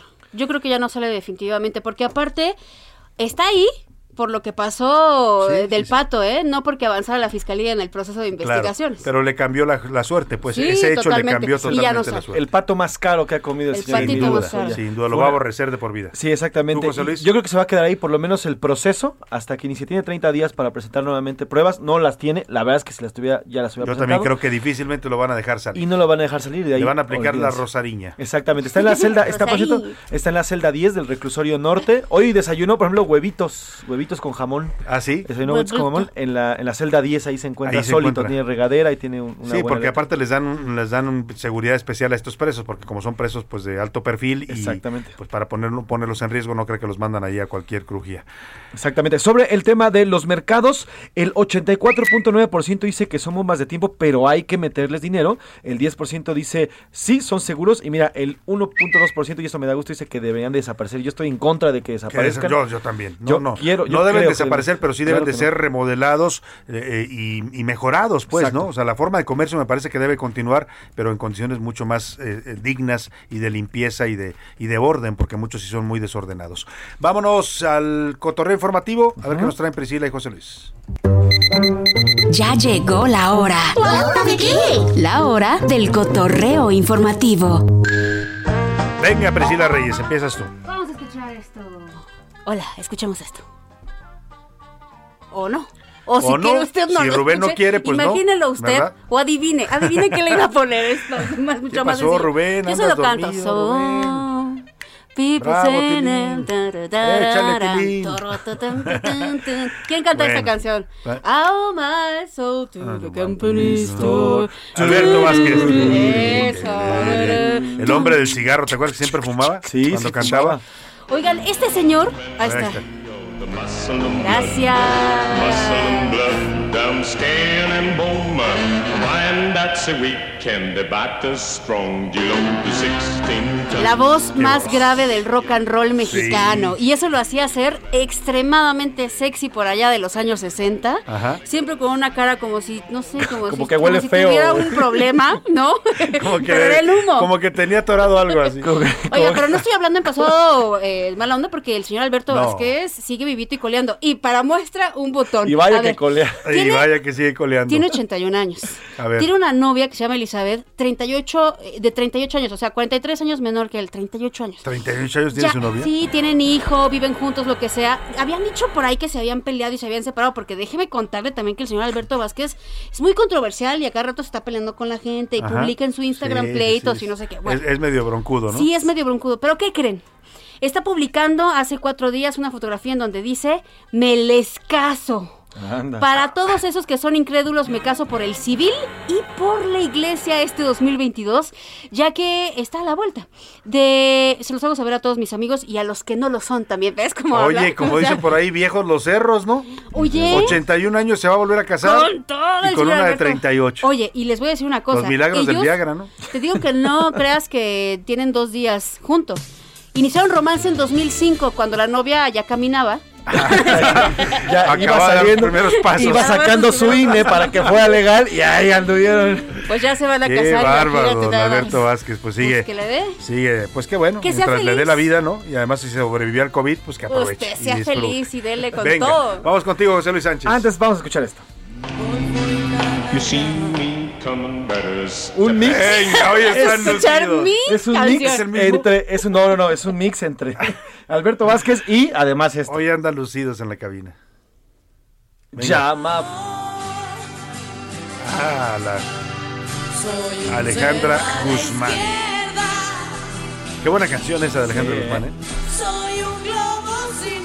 Bueno, después de esta rola que habla sobre marcar por teléfono, porque seguramente ustedes ubican, a lo mejor y jugaron con él, no sé, este teléfono que es como un teléfono carrito, que tiene una sonrisa, es de la marca Fisher Price. Ah, claro, es un clásico es un ese, ¿no? Todavía se vende en las jugueterías. Incluso, bueno, en el programa de televisión de Fernanda Tapia, eh, Omar Patiño hace como que le hablan de la dirección es con ese telefonito, mismo ¿no? telefonito. Bueno, pues esta empresa, esta empresa juguetera, acaba de lanzar justamente para diciembre, para los niños, este teléfono, pero sí va a funcionar. Va a ser un teléfono de a de veras. Este No. ¿Y con su disco antiguo? co- Como, totalmente. Y así sus como- ojitos, ¿no? Así como ustedes lo está, imaginan, bra, así está. tal cual, con su disco antiguo, con los ojitos, la boquita, con las rueditas. Sí, lo va porque a además lo jalabas y se movían los ojitos. Exactamente. Bueno, pues lo vamos a poder conectar, pero además tiene la funcionalidad de conectarlo a Bluetooth. Y Órale. Lo va a Órale, poder o eso va a ser más conectar moderno. a su teléfono celular y va a poder tomar llamadas también de su celular en esta en este en este teléfono. Yo lo voy a comprar, pero, pero claro. Está muy bonito porque además es el clásico, digo, ya está un poquito más estilizado que los años Sí, sí, anteriores, sí, ya no está pero está es eh, conserva mismo, las pues. mismas características de este antiguo teléfono con el que todos jugamos alguna vez. Mira, qué maravilla. Y además conserva el, el, disco. telefonito de Fisher. Yo ya no he visto teléfonos de disco de ese que le jalabas el uno. Ya no hay teléfonos. De hecho, tú le pones eso a un niño ahora, a un joven, a un adolescente y no sabe Ya no sabe. marcar, porque ya no, ya no se... No, y no, se no, usaba no para tienen ellos. ni idea en dónde va el dedo y hacia dónde No, tiene exactamente, como tienen- no saben marcar. No De hecho, es fíjate, y la otra vez ¿A platicábamos. usted no les pasaba cuando se usaban eso? Porque a ustedes sí les tocó Sí, todavía, eso no sí me les vengan. Sí. Porque ahora me va a decir Priscila, ¿Sabes qué? "Uy, No. estaba, era te un digo bebé. un tip. No, no. Te digo un tip. ¿No les pasaba que le salían padrastros luego de estar marcando? De estar marcando o cuando querías que fuera rápido y luego marcabas el dedo y tardaba horas. No, no, no, fíjate que podías marcar nueve y dejar el dedo ahí. Yo lo regresaba, yo hacía eso. Yo era muy desesperado y regresaba al disco hacíamos. Es Bueno, las generaciones han avanzado tanto que, por ejemplo, antes hacíamos como, como el teléfono como con los cuernitos, como dijéramos. Sí, sí, ahora las nuevas generaciones hacen con la palma completa. Sí, claro, como si Como- tuvieran un celular. Como si tuvieran un celular. Eso, Así ha avanzado. Y la las futuras generaciones, ¿sabes cómo van a hacer? Como si estuvieran hablando por su reloj. Exacto, ¿no? Con el metaverso. Con el metaverso. Pues su reloj o sus lentes, que también ahora es la tendencia, que los lentes puedan ser también teléfonos para comunicar. Pues ahí está ese teléfono. alcanzó. Bueno, pues gracias a los dos, Priscila José Luis. Gracias, Vámonos a más información. Gracias. A la una, con Salvador García Soto. Bueno, Pues vamos, vamos a más temas importantes. eh, vamos con, ¿qué le parece si vamos al Estado de México? Porque se está anunciando allá un regreso a clases total para este miércoles, pero no se, no se llevó a cabo mm, porque en la mayoría de los planteles hubo poco movimiento. Hasta el momento hay una asistencia presencial de 3 millones de alumnos allá en el Estado de México. Vamos contigo, Leticia Ríos, coméntanos. Buenas tardes. Muchas gracias, Salvador. Buenas tardes. Efectivamente, en el Estado de México, el regreso total a clases anunciado por el gobierno federal para este 3 de noviembre no se llevó a cabo. En la mayoría de las escuelas establecidas en la entidad se observó poco movimiento con el mismo número de alumnos que está asistiendo de manera presencial. De acuerdo con datos de la Secretaría de Educación Estatal, hasta el momento se registra una asistencia presencial de 3 millones de estudiantes, es decir, 66.6% de los 4.5 millones que conforman la matrícula total en la entidad. La dependencia precisó que están abiertas entre el 95 y 98% de las 23 mil escuelas establecidas en el EDOMEX, con la participación de 183 mil docentes de los 225 mil que laboran en la entidad. El presidente de la Asociación Nacional de Padres de Familia, José Luis Gutiérrez Castañeda, estimó que la asistencia presencial actual de estudiantes en los planteles del EDOMEX es menor, entre el 50 y 55%, pero dijo que la reducción en los contagios y el avance en la vacunación han permitido el retorno paulatino, por lo que para el cierre del año la cifra podría alcanzar el 70%. Hasta aquí mi reporte. Muchas gracias. Muchas gracias a ti, Leticia Ríos. Pues ahí está todavía con complicaciones el regreso a clases presenciales allá en el Estado de México. Oiga, en materia de COVID hay noticias importantes. Autoridades sanitarias del Reino Unido, allá en la Gran Bretaña, aprobaron el uso, escuche usted, de la primera pastilla contra el COVID. Se trata del Molnupiravir. Molnupiravir. Es un antiviral que ya fue probado y, y ayuda a curar el COVID. Fíjese qué interesante, porque ya pasamos de la etapa de las vacunas, ahora va a haber ya pastillas antivirales con las que usted puede combatir el COVID. O sea, si le da el COVID, se toma la pastillita y eso lo va a curar. Ya van a poder usarla pacientes que han dado, hayan dado positivo a COVID tiene y que tengan algunos con factores de riesgo de enfermedad grave, pero ya está autorizado por las autoridades sanitarias, valga la redundancia, allá en la Gran Bretaña, José Luis. Sí, así es. Esta pastilla, lo que está diciendo la Agencia Reguladora de Medicamentos de Reino Unido es que cuando una persona ya sea positiva en COVID, de inmediato tiene que tomar una por la mañana, una por la noche y esto va a reducir al mínimo los síntomas, pero sobre todo va a reducir al 99.9% que se agrave la enfermedad. Claro. Ese es lo importante. Si toma usted a tiempo la pastilla, ¿no? El antiviral. Como el Tamiflu, pues, que es para que nos entienda usted, cuando le da influenza, se toma el Tamiflu y le mm, aminora los síntomas, no, hace que usted no, no caiga en una neumonía. Bueno, pues este antiviral aprobado en el Reino Unido, Molnupiravir, Molnupiravir, grábeselo, no, no tiene todavía nombre comercial, pero esa es la sustancia, va a ayudar ya a curar el COVID. Fíjate, va, interesante. va a tener un costo de cerca de 14.500 pesos. Eso es lo malo. Va a costar 14.500 pesos. ¿Una pastilla? una no, no, no, la caja, la caja. ¿Con cuántas 700 dólares con 15 pastillas. 14.500 pesos el costo. Esperemos que se produzca. Bueno, te sale más caro irte al hospital en muchos casos. Eso ¿eh? sí, pero bueno, eso sí. ahí está. Vámonos a la pausa con música. Janis Joplin, la bruja cósmica, Me and Body McGee, canta esta canción. Murió a los 27 años. Regresamos con usted.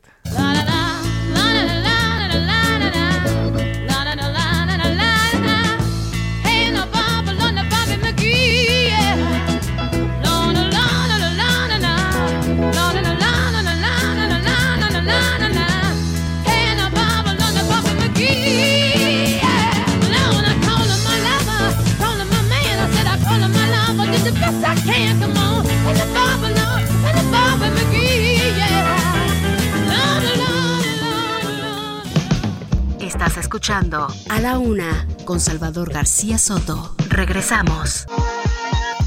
Ya estamos de vuelta con A la Una con Salvador García Soto. Bienvenido a tu dosis de buenas noticias. Mi nombre es Soy la Alegría. La dramaturga mexicana Sara Pinet se alzó este jueves con el vigésimo tercero premio de la Sociedad General de Autores y Editores de España de Teatro Infantil 2021. Esto por su obra Un no monstruo que no vuela. Un texto que enseña a amar sin complejos y que aborda la necesidad de hablar, de saber escuchar y de comprender. La obra de Sara fue elegida de entre más de una centena de autores y será publicada en la serie editorial Sopa de libros que la fundación misma de la sociedad coedita junto con el grupo editorial Anaya y también tendrá una dramatización. Por si fuera poco, la mexicana se hizo acreedora a un premio de 9.200 dólares, es decir, poco más de 180 mil pesos. Felicidades a esta gran mexicana, Sara Pinet. Dos de la tarde con 31 minutos. Oiga, el Autódromo Hermanos Rodríguez ya está siendo preparado para pues la Fórmula 1, el Gran Premio de México que va a ocurrir este próximo 7 de, de noviembre, es decir, el, próximo sábado, ¿no? Comienza este, este Gran Premio de México. El, domingo, perdóname, el domingo 7. En estos momentos está ahí en, en, en este autódromo el director del IMSS, Zoé Robledo. ¿Por qué? Porque está entregando reconocimientos al personal de salud que trabajó ahí, si usted recuerda, en este autódromo Hermano Rodríguez se instaló un hospital COVID, un hospital de, de emergencia para COVID y están reconociendo, están reconociendo al personal de salud y además el IMSS es patrocinador también de este Gran Premio de México. Vamos a escuchar a Zoé Robledo, director general del IMSS decirles gracias y hoy casi un año después vengo a decirles muchas, muchas gracias, porque fue en sus manos como esta se convirtió en una historia de éxito que podemos hoy, hoy contar. Y en esas historias los liderazgos cuentan y el liderazgo del doctor Javier Michel García Costa, que está aquí con nosotros, eh, fue fundamental. Yo quisiera que le diéramos un aplauso en reconocimiento.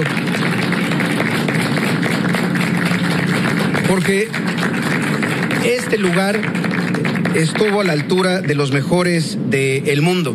Y hoy quiero presumirles que el doctor eh, Michel eh, recibió en su momento la condecoración más alta que entrega el Estado mexicano. Fue de los que recibieron la condecoración Miguel Hidalgo, que se entrega en grado cruz para hechos heroicos, eh, conductas eminentes y destacadamente. Pues ahí está lo que dice el director del IMSS en este evento donde está reconociendo, homenajeando al personal médico que trabajó en este hospital COVID que se instaló ahí en el autódromo. Mire, toda en esta pandemia vimos cosas pues eh, maravillosas. Una de ellas fue esta, un autódromo transformado en un hospital COVID donde muchos muchos mexicanos se curaron y fueron atendidos del COVID. Están en este evento también junto con Zoé Robledo, la jefa de gobierno Claudia Sheinbaum y la doctora Oliva López, secretaria de Salud del gobierno de la Ciudad de México. Pues ahí está este tema eh, y bueno, pues ya están, están haciendo este reconocimiento para dar paso a lo que viene ahora, que es el Gran Premio de México ahí en este autódromo Hermano Rodríguez, donde esperemos y ya platicaremos más adelantito con Oscar Mota de esto, que el Checo, el Checo Pérez logre este pues este objetivo que es coronarse campeón aquí en el Gran Premio de México. Y ayer, ayer por cierto, presentaron el traje, un traje muy bonito, ahora le voy a compartir imágenes en arroba ese García Soto, el traje que va a portar el Checo Pérez en esta carrera, es un traje de piloto, por supuesto, pero tiene motivos como de mariachi, tiene como si tuviera los bordados, como un traje de mariachi, pues incluido el moño y todo esto, no es que lo tenga físicamente, lo tiene dibujado en el traje como si fuera un, traje de, mariachi eh, eh, mexicano, de charro mexicano. Vámonos rápidamente a otros temas. Le platico esto que le adelantaba, esta denuncia que hacen en Chiapas, grave, grave sin duda y para tomar en cuenta la organización civil Megel Joloval, allá en Chiapas, publicó alarmantes cifras de lo que están viviendo las niñas, los niños y los adolescentes chiapanecos. Denuncia esta organización que se triplicaron las desapariciones de menores este año con 515 casos documentados. Estamos hablando de casos que están incluso denunciados ante las fiscalías de justicia. Además, dice esta organización Mejel Melel Xojolaval que de 2019 a 2021 a cinco niños indígenas los asesinaron. Jenny Pascasio, cuéntanos lo que está ocurriendo allá en Chiapas con los menores de edad. Buenas tardes. ¿Qué tal Salvador? Muy buenas tardes para informarte que la organización Melel Xojobal con sede en los Altos de Chiapas lamentó el aumento de los homicidios en niñas, niños y adolescentes derivados de los conflictos sin que existan programas o acciones o presupuestos orientados a reducirlos y prevenirlos. Esto bajo el lema No debieron morir, Melel Xojobal hizo públicas alarmantes cifras que pretenden traer a la memoria a los menores de edad que murieron por causas prevenibles y evitables. Dijeron que del año 2019 al 2021, cinco menores de edad indígenas fueron víctimas de homicidios en los municipios de Aldama, Chenaló, San Juan Chamula y San Cristóbal de las Casas, esto como consecuencia de los conflictos y la violencia armada por el control del territorio y enfrentamientos del crimen organizado.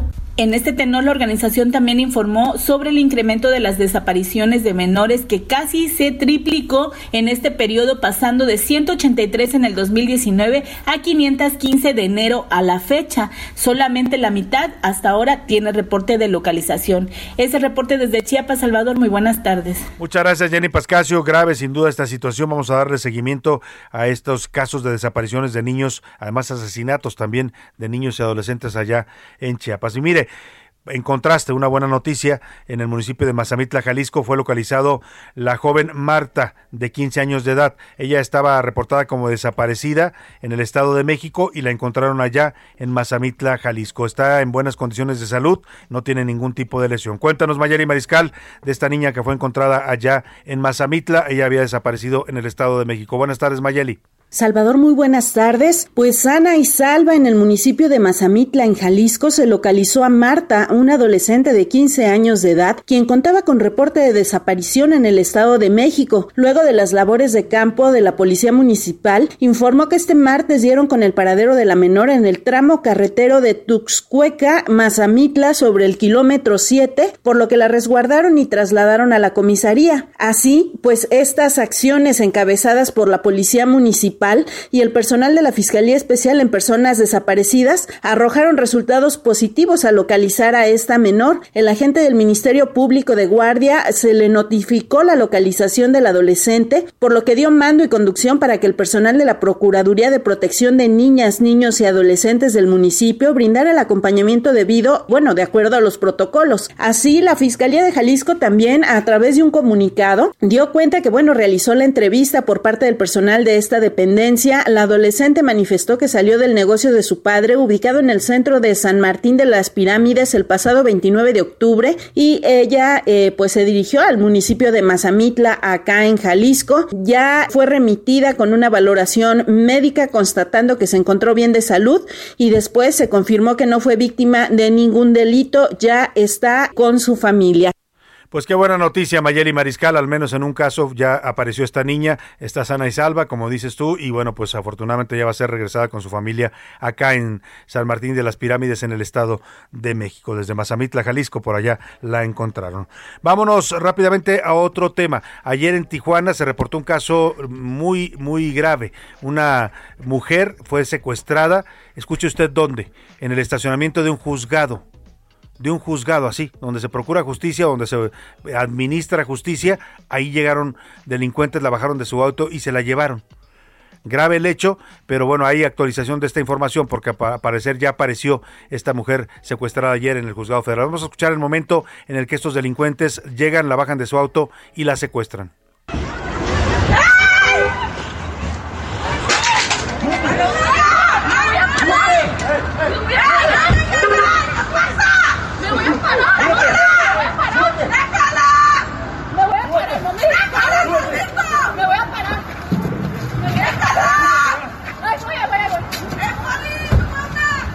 Bueno, la mujer forcejea y les dice, no me disparen, me voy a parar, ella coopera, se sube al auto y se la llevan. Vamos con Atahualpa Garibay hasta la ciudad de Tijuana, donde hay actualización importante de este caso. ¿Cómo estás, Atahualpa? Te saludo, buenas tardes. Buenas tardes, Salvador, buenas tardes a todo el auditorio. Efectivamente fue localizada con vida la joven abogada tijuanense que a plena luz del día y en la entrada de los juzgados civiles de Tijuana fue secuestrada por un grupo de hombres armados, tal como lo narras, los hechos ocurrieron en la entrada de la sede del Poder Judicial, ubicado en la colonia 20 de noviembre en la delegación de la mesa, donde eh, apenas a unos kilómetros de distancia también se ubica eh, una de las comandancias regionales de la policía. La mujer litigante de unos 40 años de edad vestía, vestía de azul, fue interceptada por dos hombres armados a la entrada de dichos juzgados civiles y familiares con lujo de violencia fue tomada del brazo y cuando quiso escapar uno de los delincuentes le da un golpe en el rostro y bueno, ella cae, cae en cuclillas y es cuando ella solicita que no la golpeen. Abogados que estaban presentes grabaron con sus videos, con sus teléfonos celulares en video y transmitieron en redes sociales justo el momento se escucha la voz de una abogada también pidiendo a un policía municipal que estaba allí que interviniera, pero en el video se observa cómo este policía se da la vuelta y evade a los presuntos delincuentes, la subieron en una camioneta de color negra con placas de California, huyeron con rumbo desconocido. Agentes municipales activaron un operativo de seguridad, pero fueron los captores quienes la abandonaron en otro punto de Tijuana. Allí ella pidió auxilio a otras personas a través de un teléfono celular, se pidió el apoyo de la policía municipal que le escoltó, escuche usted bien, hasta la línea internacional donde ella cruzó y se resguarda ahora en la Unión Americana porque los abogados, después de atestiguar esto, se sienten completamente vulnerables. Los colegios de abogados pidieron garantías para los litigantes de esta ciudad. De igual forma, Omar Sarabia, dirigente estatal del PRD, pidió que se les dé las garantías a los abogados, a todos los profesionistas y a todos los tijuanenses que vieron cómo impunemente estos delincuentes con pistola en mano se llevaron a una abogada en la sede de los juzgados civiles de esta ciudad. Terrible caso y bueno, esperemos que las autoridades actúen en consecuencia. Afortunadamente esta mujer apareció sana y salva, pero gravísimo, ¿eh? En un juzgado, en un juzgado de lo civil allá en Tijuana secuestran a esta abogada con lujo de violencia. Vamos a estar muy pendientes del caso. Te agradezco mucho el reporte Atahualpa. Un saludo. Un saludo, Salvador. Muy buenas tardes, Atahualpa Garibay, allá en Tijuana. Y oiga, vamos ahora, mire, desde Tijuana hasta Cancún, porque se está reportando una balacera en el Hotel Hyatt ahí en Cancún. Cuéntame, José Luis Sánchez. Otra vez Cancún, Quintana Roo, Salvador. Hyatt Siva es el hotel. En estos momentos eh, eh, es un comunicólogo, es un periodista de Estados Unidos que estaba hospedado, Mike Sington, que pertenece a la cadena CNN. Está tuiteando que eh, llegaron cerca de cinco personas con armas largas afuera de este hotel, en la zona de la alberca del lado que pega hacia el mar, hacia el mar. Se trata de cinco personas que habrían disparado exactamente contra una persona. Ahora, autoridades ya están confirmando, fuentes en Quintana Roo dicen que son al menos ocho personas que a bordo de dos camionetas con armas largas llegaron a ejecutar a una persona y escaparon. Escucha bien, Salvador, escaparon eh, por el mar en una lancha. Qué barbaridad. Mataron a esta persona y escaparon en una lancha. Oye, imagínese el impacto que estas noticias tienen en el principal destino turístico de México. ¿Qué pasa con el gobierno? ¿Qué pasa con el gobierno de Quintana Roo? ¿Qué pasa con el gobierno federal? Oiga, van a dejar que Cancún se haga de esta imagen. Acabamos de ver el caso de dos turistas asesinadas en, en Tulum. En Tulum y ahora Cancún balacera en un hotel. Ejecución en un hotel en mm. la zona de la alberca. ¿Qué caso de verdad tan, tan, tan lamentable y qué gobierno tenemos que no está haciendo nada. Se nos va a caer el turismo en esa zona. Mike Sinton está publicando videos en los cuales, fíjate, turistas americanos y de otros países están resguardados en una especie como de almacén. Los, sacaron a todos, ¿no? Empleados Exactamente, empleados y están ahí. Vamos a escuchar si quieres un, un, fragmento del video que está compartiendo Mike Sinton, periodista de CNN, allá. Él está hospedado en este hotel Hyatt Siva en Cancún. Van escapando, van subiendo las los están desalojando por las escaleras de servicio, ¿no? Por las escaleras de servicio y los están eh, guardando en una especie de, almacén a, la gente, a los turistas para protegerlos.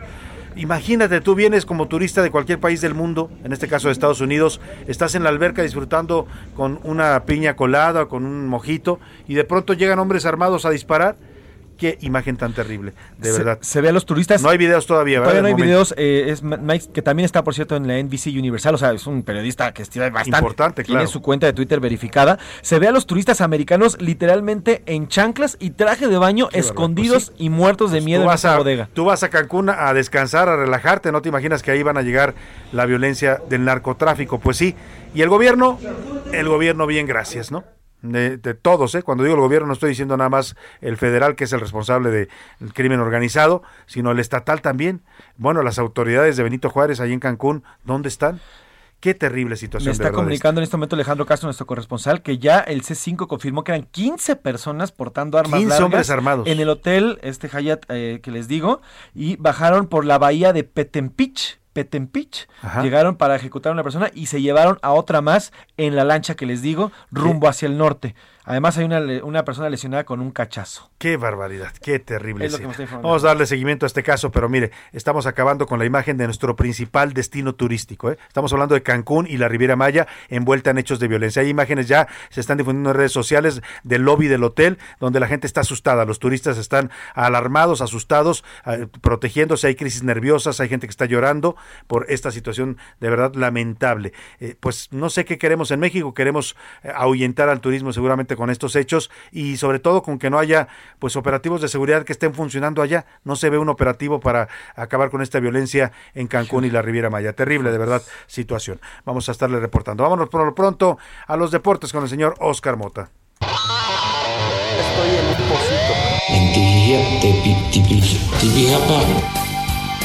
Tepijijapa, Oscar Mota, ¿cómo estás? más o menos de allá venimos ahorita en este jueves. Estimado Salvador García Soto, hoy un gran día para ganar rápidamente. Pues Canelo Álvarez ya está en Las Vegas. Respondió a algunos retos eh, propiamente de un campeón de la UFC, Kamaru Usman, que decía, yo quiero enfrentar a Canelo Álvarez. Canelo dice, pues la verdad es que todo el mundo quiere un pedazo del pastel, todo el mundo quiere enfrentarme. Así que si alguien quiere hacerlo de, de la UFC, lo vamos a hacer, pero en box. Vamos a hacerlo obviamente en box. Dice, yo no tengo nada que hacer en su deporte, ellos en el mío tampoco, pero si quieren, propiamente después podremos verlo. El sábado será la pelea contra Caleb Plant, será un fin de semana interesante, mi estimado Salvador. Este sábado. Eh, sábado, Canelo Álvarez contra Caleb Plant, también es la jornada 17 de la Liga MX, sábado y domingo, y el domingo Gran Premio de México, que inicia desde mañana las actividades. Desde mañana comienza y Así la es. gran carrera, el, el- el gran premio pues es el domingo 7, ¿no? Domingo, el domingo a partir de las 2 de la tarde. Oye, Oscar, y hablando del Canelo, estaba viendo yo ayer una encuesta que publica el diario Reforma sobre los deportistas más populares en México y aparece el Canelo como el más popular. La pregunta fue que hace este periódico, ¿a quién le gustaría a usted conocer, no? Eh, Ajá. o sea, pro- propiamente. Y entonces 45% de las personas votaron por Canelo Álvarez, un 17% a Sergio Checo Pérez, que con las mm, 10 mil, 100 mil personas que Ayer, vimos ¿no? ayer, yo sí le sumaría un poquito más. Irving Chucky Lozano, 16%, Raúl Jiménez, 11%, Oscar Mota, ah, no, este, Ajá. esta es otra Oscar encuesta. Mota no apareció ahí. Esa es otra encuesta. Y en deportistas mujeres, este me llama mucho la atención. El 29% quiere conocer a Paola Longoria, raquetbolista, y que ya tuvimos aquí noticias Sí, de, eh, eh, en, aquí, en A la Una, por ella, supuesto. Eh, también 20% a Alexa Moreno, 8 a Gaby López y 8 a Charlín Corral, la futbolista. Por último, también esta encuesta menciona a qué le gustaría a usted, qué tipo de evento, si yo le diera un boleto, ¿a cuál iría? ¿A dónde iría? 35% eligió una pelea del Canelo Álvarez, un 26% partido de la Champions League, partido de la NFL 14%, la Fórmula 1 carrera eh, una carrera de Fórmula 1 12% y un partido de la NBA 8%. Oye, y estas declaraciones del Canelo que dice que ahora todos quieren pelear con él, ¿no?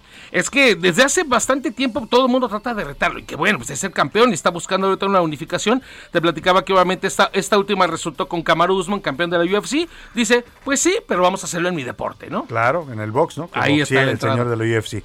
Muchas gracias, Oscar Mota. Hoy un gran día para ganar. Vamos a estar muy pendientes de este fin de semana deportivo. Vámonos a otros temas importantes. A la una, con Salvador García Soto. Oiga, y ayer platicamos en este espacio con Marco Cortés, el dirigente nacional del PAN. También hablamos con la ex senadora Adriana Dávila, que cuestionaba, y hubo muchas reacciones en el PAN a este audio que se filtra de una reunión interna en Aguascalientes, donde el señor Marco Cortés, que es el presidente del CEN panista, pues dice prácticamente que pues ya están perdidas las gubernaturas del próximo año, seis gubernaturas se van a renovar, y él dice que solamente el PAN podría ganar una, que es Aguascalientes. Vamos a platicar de este tema y le agradezco mucho que nos tome esta llamada con el senador Gustavo Madero. Eh, Él es integrante de la bancada plural, aunque pues, de origen es panista. ¿Cómo está, senador? Qué gusto saludarlo.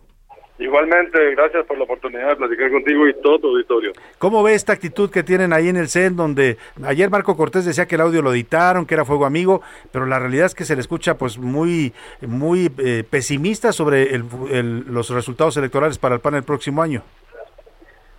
Es terrible, la verdad es que están eh, haciendo una simulación, Salvador, de en el, eh, el- la elección de este año perdimos 13 de 15 y el año que entra la- la las declaraciones de Marco que no puede negar es que perderíamos 5 de 6.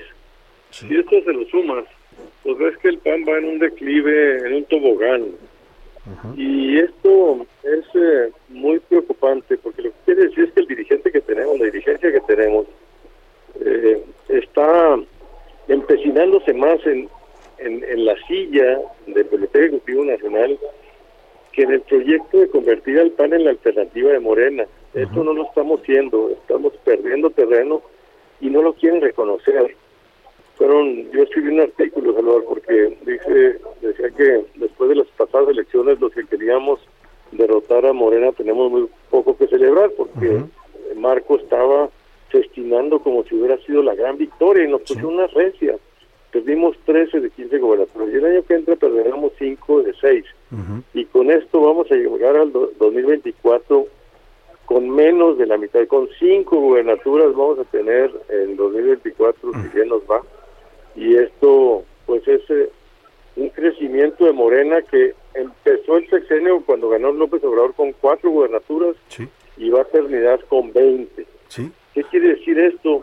Pues que las elecciones del 2024 que se ganan por tierra y por aire, en la tierra estamos perdiendo eh, estructuras, gubernaturas que significan eh, nóminas, programas de comunicación y, y esto va a ser imposible lograr que impedir que Morena gane en 2024 si no hacemos algo diferente y grande. Y ese es el tema. Lo que yo quiero decir es se necesita hacer algo grande y diferente Claro. de lo que está pasando ahorita, porque si no nos va a llevar la tía de las muchachas. Pues ya nos llevó yo con la tía de las muchachas. Oiga, don Gustavo, pero ¿cómo hacer algo grande y diferente cuando la actitud, pues que se le escucha al dirigente nacional del PAN, pues prácticamente ya es derrotista, ya dobló las manos y uno se pregunta, acaba de ser reelecto, entonces, ¿como para qué? Sí, ¿para qué pidió si ya sabía esto? Porque esto, esto lo, el audio es de octubre.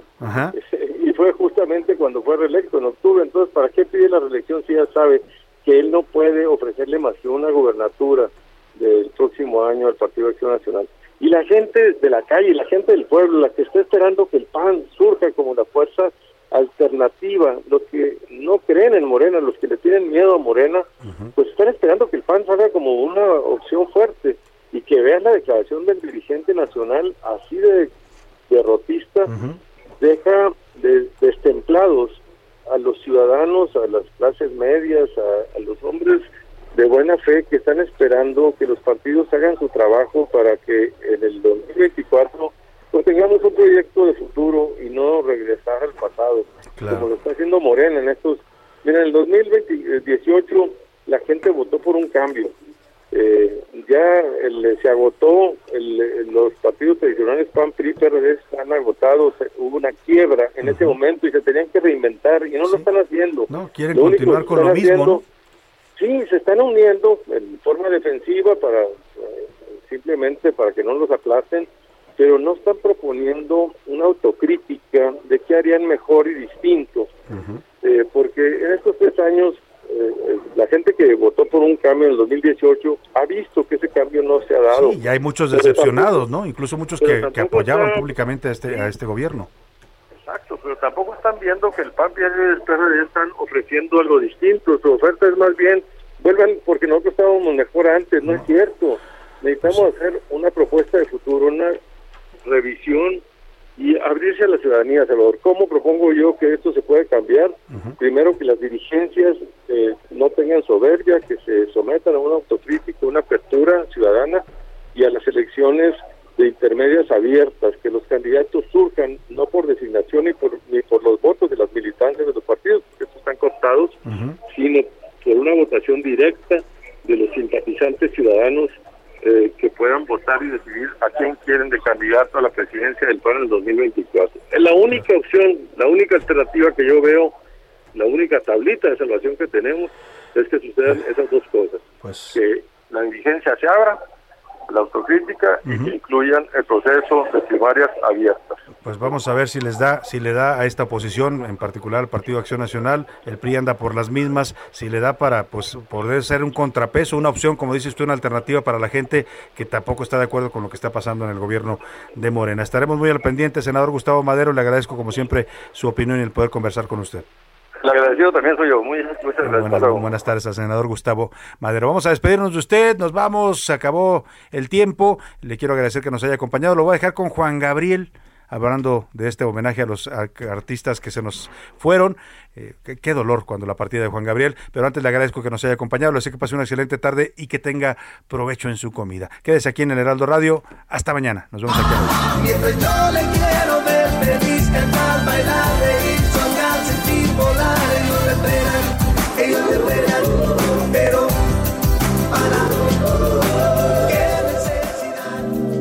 Por hoy termina A la Una con Salvador García Soto.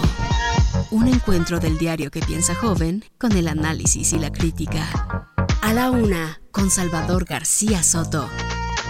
De lunes a viernes de 1 a 3 de la tarde. Heraldo Radio. La HCL se comparte, se ve y ahora también se escucha.